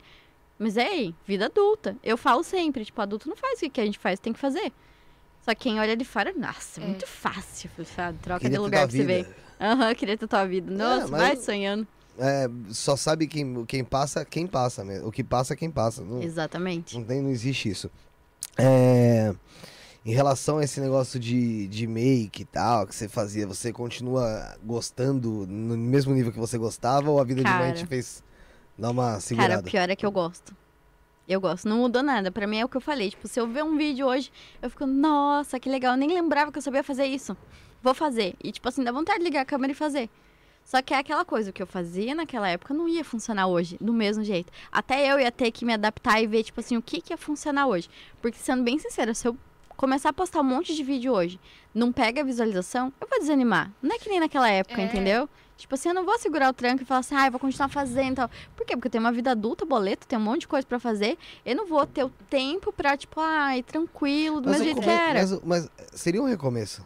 Sim, seria um recomeço. E tem algumas fórmulas que não, de- que não deixam de fazer sucesso. Sim. E eu acho que a prin- uma das principais fórmulas que não deixam de fazer sucesso é você ser você, porque a gente hoje em dia É. tá acostumado com robôs Sim, muito que falam da personagem, mesma né? forma. É. É, personagem é Não, foda. porque tem uma porrada, a Luísa Sonza, ela faz isso, e fala assim, a Anitta faz isso, e fala assim, porra, nenhuma delas tem errinho nenhum, cara, nenhuma delas, vamos falar português, claro, tem nenhum preconceito com nada, Aham. realmente, elas são... É um negócio muito polido Ah, na hora para. certa, do jeito certo É. e tal. Não, não pisa fora de jeito nenhum. Se você fizer uma pergunta pra essas meninas, que, o- que vamos supor, um assessor não, não instruiu antes, ou que ela não foi trabalhada antes, ou ela se embanana, ou ela não responde. Exatamente. Vai mudar de assunto. E não porque ela não saiba responder, Sim. é o medo de dançar na resposta. Cara, é porque hoje a repercussão é absurda. É. Cancelamento, de novo, é gigantesco. Tipo assim, hoje na internet é ela difícil. Não, sim, eu Tá também. dando certo daquele jeito. Sim, eu não, não É, julgando, é. né? Mas, tipo assim, a gente entende que, cara, uma pisada fora, você É. ferra um monte de coisa. E o- as pessoas são cruéis, né? O Cezinha, pra gente já partir pro final aqui, que já vai dar daqui a pouco três horas, sendo pra você ir pro, pro stand lá. É, pessoa stand, o pessoal acha que é de tiro, né? é, ela tá fazendo aula de tiro. É, esse teu trabalho de designer, eu vi que você trabalhou muito pro, pra, pra fora. Cara, fiz um trabalho muito legal pra fora. Foi pra assumir. Foi pra assumir. Tipo assim, eu peguei o que eu sabia fazer, que dava dinheiro, que eu podia cuidar melhor da minha mãe, sem ter que aparecer, sem vincular em nada minha imagem no Brasil, porque eu, eu tipo, gostava. Sempre o mercado internacional me chamou a atenção, sempre foi da onde eu busquei referência pra tudo, pra YouTube, pra design, pra tudo. E meti a cara, né? E eu tinha tempo, porque daí parei de fazer negócio do YouTube, podia fazer de casa, cuidar da minha mãe, sair, levar uma vida legal, me meti de cabeça nisso. Foi um negócio assim que. Paixão antiga, né? Tipo, eu sempre gostei. E esse tipo de trabalho você ainda exerce, Ainda exerço. Bem menos do que eu gostaria. por causa da tampografia. É, quem diria? Meu marido tira sarro porque, tipo assim, era um negócio tudo delicado, feminino, coisa na gringa e tal. E, tipo, marketing. E daí você vai pra um negócio chão de fábrica, a gente é indústria. Então, tipo, é pff, um negócio contraste absurdo. Lá dentro, tipo, um escritório todo formal e tal, mas a minha cadeira é rosa. Tem toalhinha delicada na mesa, com um potinho e tal. Tipo, todo mundo tira sarro. Eu ainda levo a minha essência, não interessa o que eu tô fazendo. no- um vídeo pra você começar, meu escritório rosa. Verdade, cara. Mas, Bem diferente. mas o escritório rosa eu mostro É. no chão da fábrica. Aham, bem isso. É o, o traje- o- o- atrás das câmeras. Mas no, no- na pandemia você sentiu um baque muito grande em relação a essa, o trabalho de designer também, uma diminuída? Cara, pra mim cresceu pra caramba. Cresceu? Cresceu. Tipo assim, eu não. Eu não tive essa dificuldade na, no digital, na verdade, o digital ele cresceu pra caramba. Por quê? Daí o que acontece? As pessoas percebem, putz, meu site é uma merda, minha logo é horrível, preciso investir. As pessoas começaram a entender o valor do teu branding, da tua identidade, que eu já entendi lá em 1900 bolinha. Entendeu? Então, tipo, a procura de pessoas pra isso foi gigantesca. De designer que me procurou pra querer saber como é que eu fazia, foi gigantesca. Por quê? Porque as pessoas falam, cara, como assim você ganha em dólar? Tipo, trabalhando pouco, fazendo um negócio legal. Eu sei fazer um monte de coisa, mas eu não sei como rentabilizar. Eu comecei a vender mentoria assim no susto, ainda nem sabia. Tipo, ainda é uma coisa que eu tenho que lapidar muito, só que eu tô sem tempo. Porque mentoria é um negócio muito legal, só que te suga muito. Entendeu? Mas é bom pra caramba. Se tratando de mentoria, suga. É. Agora, se fosse um curso que você faz, tac, dane-se. Sim. É que você tava colocando uma plataforma, não foi? Que deu um. Cara, deu tanta coisa errada. Minha Nossa. vida não para de dar coisas erradas. É um looping, assim. Tua tipo... vida parar de dar coisa errada, só tem um jeito. Então, Morrer. em qualquer vida, é. Aham, então, Eu tipo, falei isso esses dias pra um dos dois aqui. Eu falei, pra parar de dar errado, é só assim. é. Então, ou a gente vive e vai tocando. Sim, a gente vai tocando, a gente aprende, Mas mas que que frustra, né? Cara, tipo assim, o último curso que eu fui lançar, é, o editor sumiu com todos os vídeos que eu tinha mandado pra ele. Eu não tinha backup, não editou, editou só alguns, lançou lá, jogou culpa em mim na plataforma, plataforma paga, negócio top, tipo assim, um monte de coisa errada. Só que nisso eu fiquei, fiquei, fiquei. Eu tenho que gravar o curso inteiro. Dei até uma brochada, sabe? Eu fiquei tipo, nossa, cara, não tô com cabeça pra mexer com isso agora e deixei. Tipo, vou relançar ele de novo. Mas é aquela coisa, tô levando. Foi, foi uma coisa que ficou, entendeu? Mas eu amo ensinar. De um jeito ou de outro, não interessa o que eu tô fazendo, eu tô ensinando. É, um negócio que tá na veia, sabe? Tipo, ai, não sei o quê. Tipo, quantas vezes alguém me parou na rua e falou assim, nossa, que delineado incrível, não sei o quê. Ah, mas você faz assim, assim, assado. E depois eu conseguia fazer. Tipo, sempre tive facilidade de passar conhecimento, entendeu?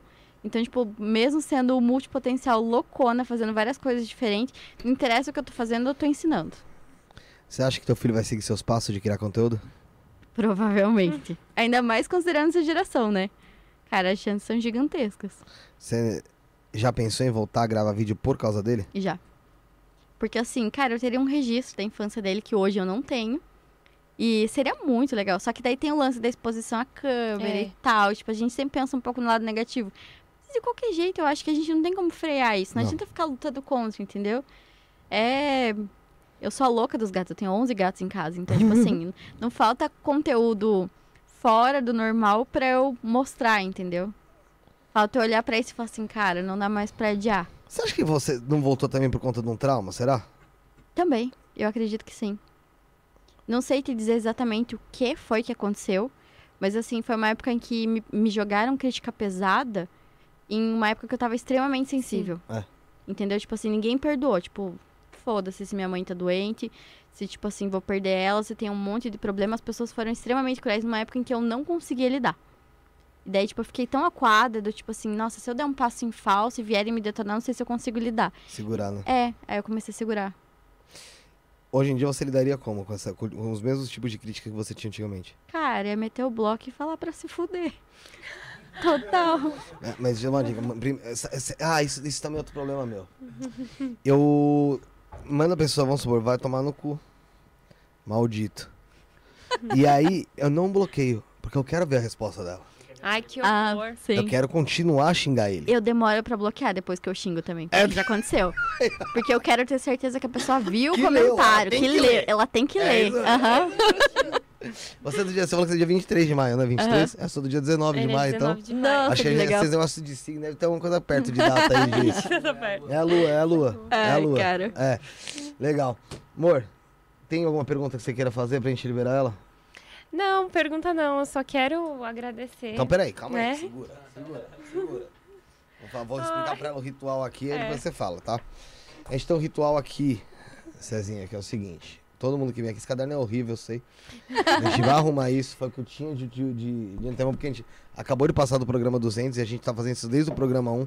Nossa. É, que é todo mundo que vem aqui coloca a hashtag do programa, o C203, a data 23 do 7. Escreve uma mensagem pra gente que a gente vai ler no futuro. Não vou nem dizer que é no programa 300, porque eu tô agora com a, com a ideia de ler no programa de especial 100 mil. Pronto. Quero pensar Nossa. grande. É isso aí. Quero pensar grande, tá? Então você vai deixar uma mensagem, uma cápsula do tempo de pobre. Adorei.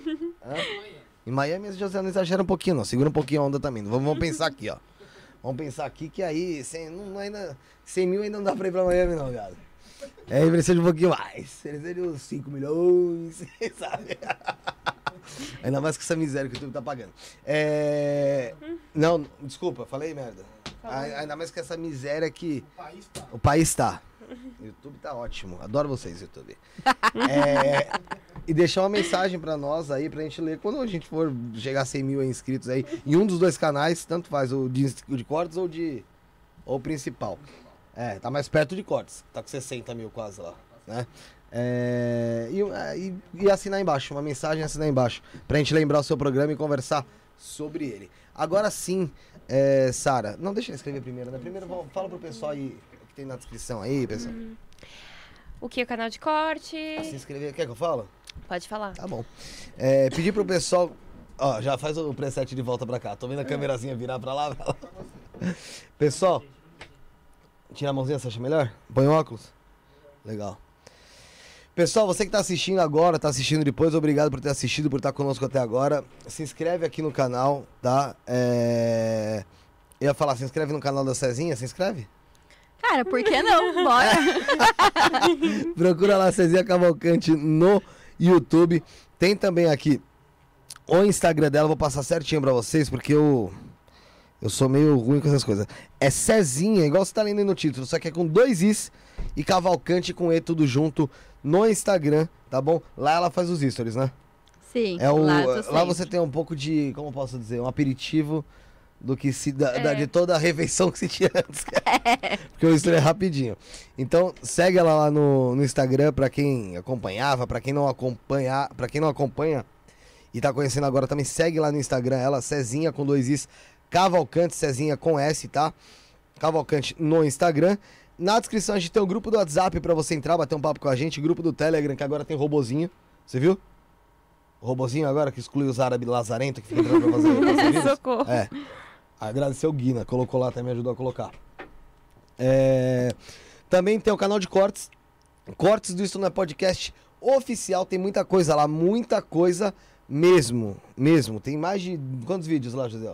1900. 1900 vídeos. Mais de 1900 vídeos no canal Cortes do Isto Não É Podcast. Tem o TikTok, que isso sim é um filha da puta, que cortou nosso alcance lá. Não cortou, Bruno? Vai voltar quando? Será que volta? Acho que não volta mais, né? Tava com 150 mil seguidores naquela porcaria lá, o TikTok cortou nosso alcance. Mas segue lá, é, isso, arroba é podcast, Instagram, arroba é podcast, Twitter, arroba é podcast, Kawaii, arroba é podcast. Tudo arroba isto, tá? Isto não é podcast, não é isso, tá, gente? É, Cezinha, uma última pergunta aí que eu vi que você falou um pouco de espiritualidade. Você acha que já teve alguma ligação, alguma mensagem da tua mãe após a partida dela? Cara, já aconteceu algumas coisas assim, minimamente estranhas. Do tipo assim, teve um dia que eu tive um sonho com a minha mãe tão, tão real que eu acordei sentindo ela encostando em mim. Foi um negócio assim que. Tem coisa que não dá pra Já ouviu explicar. falar em projeção astral? Já. Ouviu? A gente tem vídeo pra caramba de projeção astral com o Wagner Borges aqui. Pelo que você falou, e parece isso. Foi assim, tipo, essa, teve essa situação. E assim, coisa de, tipo, duas semanas depois que ela faleceu, teve um episódio em que eu chorei assim de. Sei lá, cara, parecia que eu ia morrer de tanto que eu tava chorando. Foi, tipo, um desespero que até então eu não tinha sentido. Foi a primeira vez que eu entrei num desespero e eu senti a mão dela em cima de mim de novo. É um negócio assim, tipo, eu nunca contei isso pra ninguém, só meu marido sabe. E. Só que foi assim, no que eu senti, eu senti encostando tão real que eu parei de chorar na hora. Que loucura. Foi um negócio assim. Tem coisa que não dá pra explicar. Pra- Tipo assim, você sente, você sabe que aquilo é real e. E, cara, pra mim eu não sinto como se minha mãe tivesse morrido. Eu consigo falar e tá hoje exatamente por isso. Porque assim, eu sinto ela viva. Mas é, é o que eu falei so- sobre esse negócio de projeção astral. Eu vou te indicar uma pessoa. O Wagner Borges, não sei se você já ouviu falar. O pessoal fala que eu sou mini Wagner Borges de novo, vou mandar vocês tomar no cu. É, meu, ele fala realmente, também fala disso, que a, a gente não, fala, não morre, né? Que a nossa consciência continua viva no mundo espiritual. Por isso que eu te falei, você falou que sentiu ela com você quando você estava dormindo. E dentro da projeção astral você tem contato com o mundo espiritual. E com quem já foi também. Então, talvez você de fato estivesse com ela Bizarro, né? né? Então, assim, eh, a consciência dela continua viva, a energia dela continua fluindo. Entende? Então, e você acha que soube absorver muito bem isso. A energia dela e o que ela te ensinou no pouco tempo de vida que ela teve, porque é pouco tempo, Sim. 40, 46 anos, né? Eh, e a ligação que você tinha era muito forte. Então, isso também faz esse, esse é, é meio que essa, essa, esse cordão ficar ligado. E como eu disse, quem sabe você não tem contato com ela aí nesse mundo espiritual que, é- que dizem, né? Eu não, eu não sou tão, tão aprofundado nisso, porque eu, é- eu sou. Meu cérebro é uma merda. Mas, é, mas. Vai saber, às vezes você tem esses encontros com ela, e isso que te faz ficar forte, faz você seguir em frente e conquistar o que você quer, né? É, cara. É, Sara, dá suas considerações finais, baby. Ai, eu não sei. Eu tô. Fala. Olha, eu fiquei muito quietinha, porque eu acho que eu tô aproveitando tanto esse momento, sabe? Até Felipe, ele me ajudou muito, né? Ficando do meu lado. Porque assim, eu acho que a minha criança interior, ela realizou um sonho hoje. Porque, tipo, pra quem. Sabe, pra quem quer começar algo na internet, é, a maioria das pessoas que querem começar qualquer tipo de coisa sempre tem uma inspiração, né? Todo mundo tem. E eu, quando eu tinha 10 anos de idade, eu assistia você e eu. Pra mim, você era como se fosse a minha melhor amiga. Só que você não sabia, mas eu tava ali sempre. E eu achava que talvez um dia, vamos supor, eu poderia te conhecer. Só que a vida, né, Felipe? Ela não gira, ela capota. Isso é verdade. E eu jamais imaginei que eu ia estar na sua frente, de verdade. Pra mim, é o que eu falei, a minha criança interior realiza um sonho hoje, sabe? E eu não imaginava. E eu sei que foi Deus. E te agradeço, porque por mais que você não saiba, você esteve comigo em muitos momentos. E, meu, praticamente todos os momentos que eu tava ali sem norte, sem rumo, era você que eu ligava pra poder me distrair, ouvir, ficar bem, sabe? Então, eu sei que você, tipo, por mais que tenha, receba muitas mensagens, é, nunca vai ter a dimensão do quanto você ajudou e do quanto você levantou e inspirou. E é isso, entendeu? E se hoje eu sou maquiadora e se hoje eu comecei meu canal no YouTube foi por você. E agradeço imensamente por você estar aqui, de verdade. Cara, isso pra mim é. Nem sei o que dizer, sério. Eu fico feliz de uma forma que nem eu não consigo me expressar, porque eu não tenho dimensão do quanto eu tive presente, mas ao mesmo tempo eu tenho uma gratidão gigantesca por saber que eu tava presente, porque eu também sentia vocês comigo. Sabe? Tipo, essa coisa assim, da gente chegar e conversar, parece que a gente realmente é amiga há muito tempo. É real, eu sinto isso de verdade, sabe? Quando essa ligação que a gente tem é um negócio assim que Pra mim, aí partindo pro lado espiritual, a gente tem uma ligação com as pessoas que não tem como explicar. Do mesmo jeito que você acha que você me conhece, a gente tá aqui conversando, parece que a gente se conhece. Eu te conheço também, entende? Isso pra mim é muito especial. É, eu não consigo dimensionar. Cara, eu só sei sentir amor e eu fico muito grata, de verdade, cara. Quando di- dizem que quando algumas pessoas em conjunto é, vibram na mesma. Você falou do espiritual, na mesma energia, na mesma vibração, você forma uma egrégora. É, E nesse caso, como você, a última palavra que você falou, talvez seja essa egrégora de amor que faça você sentir isso por quem sente a mesma coisa por você. é, né? Mesmo você não tendo contato direto, não tendo talvez um, um programa de auditório ali na hora, mas é de fato um, um- um auditório é, te assistindo e vibrando na mesma, na mesma sintonia que você e, e desejando coisas positivas pra você. É, eu quero agradecer você pela presença. É, não, só pela, não só pela disponibilidade de estar aqui, bater um papo com a gente, conversar, expor a sua vida, expor coisa que você falou que nunca tinha dito, é, falar sobre é, o, seu novo, o seu novo rumo de trabalho, é, ter saído da exposição que eu sei que, porra, é uma correria danada pra estar aqui, mas também por é, realizar essa, esse momento tão importante pra ela, que é minha esposa, e eu, e eu tento, é, de verdade, fazer com que isso que ela sente, que, que, que eu sinto que é tão verdadeiro, também seja exposto é, para quem ajudou ela em diversos momentos. É um momento que eu não estava com ela, que eu nem conhecia ela, mas que eu sei que talvez ela tenha se tornado realmente uma pessoa é, melhor e mais, sei lá, mais um- uma pessoa mais doce também por conta disso, porque a vida ela bate duro e se você às vezes não tiver uma válvula, não tem uma válvula de escape, não tem algo que te que você consiga se distrair, jogar um pouco pra lá e, e te dar uma esperança, às vezes você parte por um lado mais obscuro do negócio. Isso é eu tenho verdade. certeza, como ela falou, que muitas pessoas deixaram de, talvez, ou como você falou até da menina do suicídio, partir para lado desse, desse lado obscuro por conta que via em você uma oportunidade e via em você uma, uma possibilidade de, de crescer e, e- e saber que a vida não ia ser sempre aquele marasmo. Né? Então, parabéns pelo seu trabalho. Eu espero de verdade que você volte a gravar seus vídeos. é, Sim. e que volte aqui em outra oportunidade para falar como tá sendo a sua, seu retorno aí aos seus vídeos com seu filho, com seus gatos, com seu Sim. é, e falando também por que não de tampografia, explicando mais. Meu pai ama, É, com certeza. A vida é uma roda gigante, não tem jeito.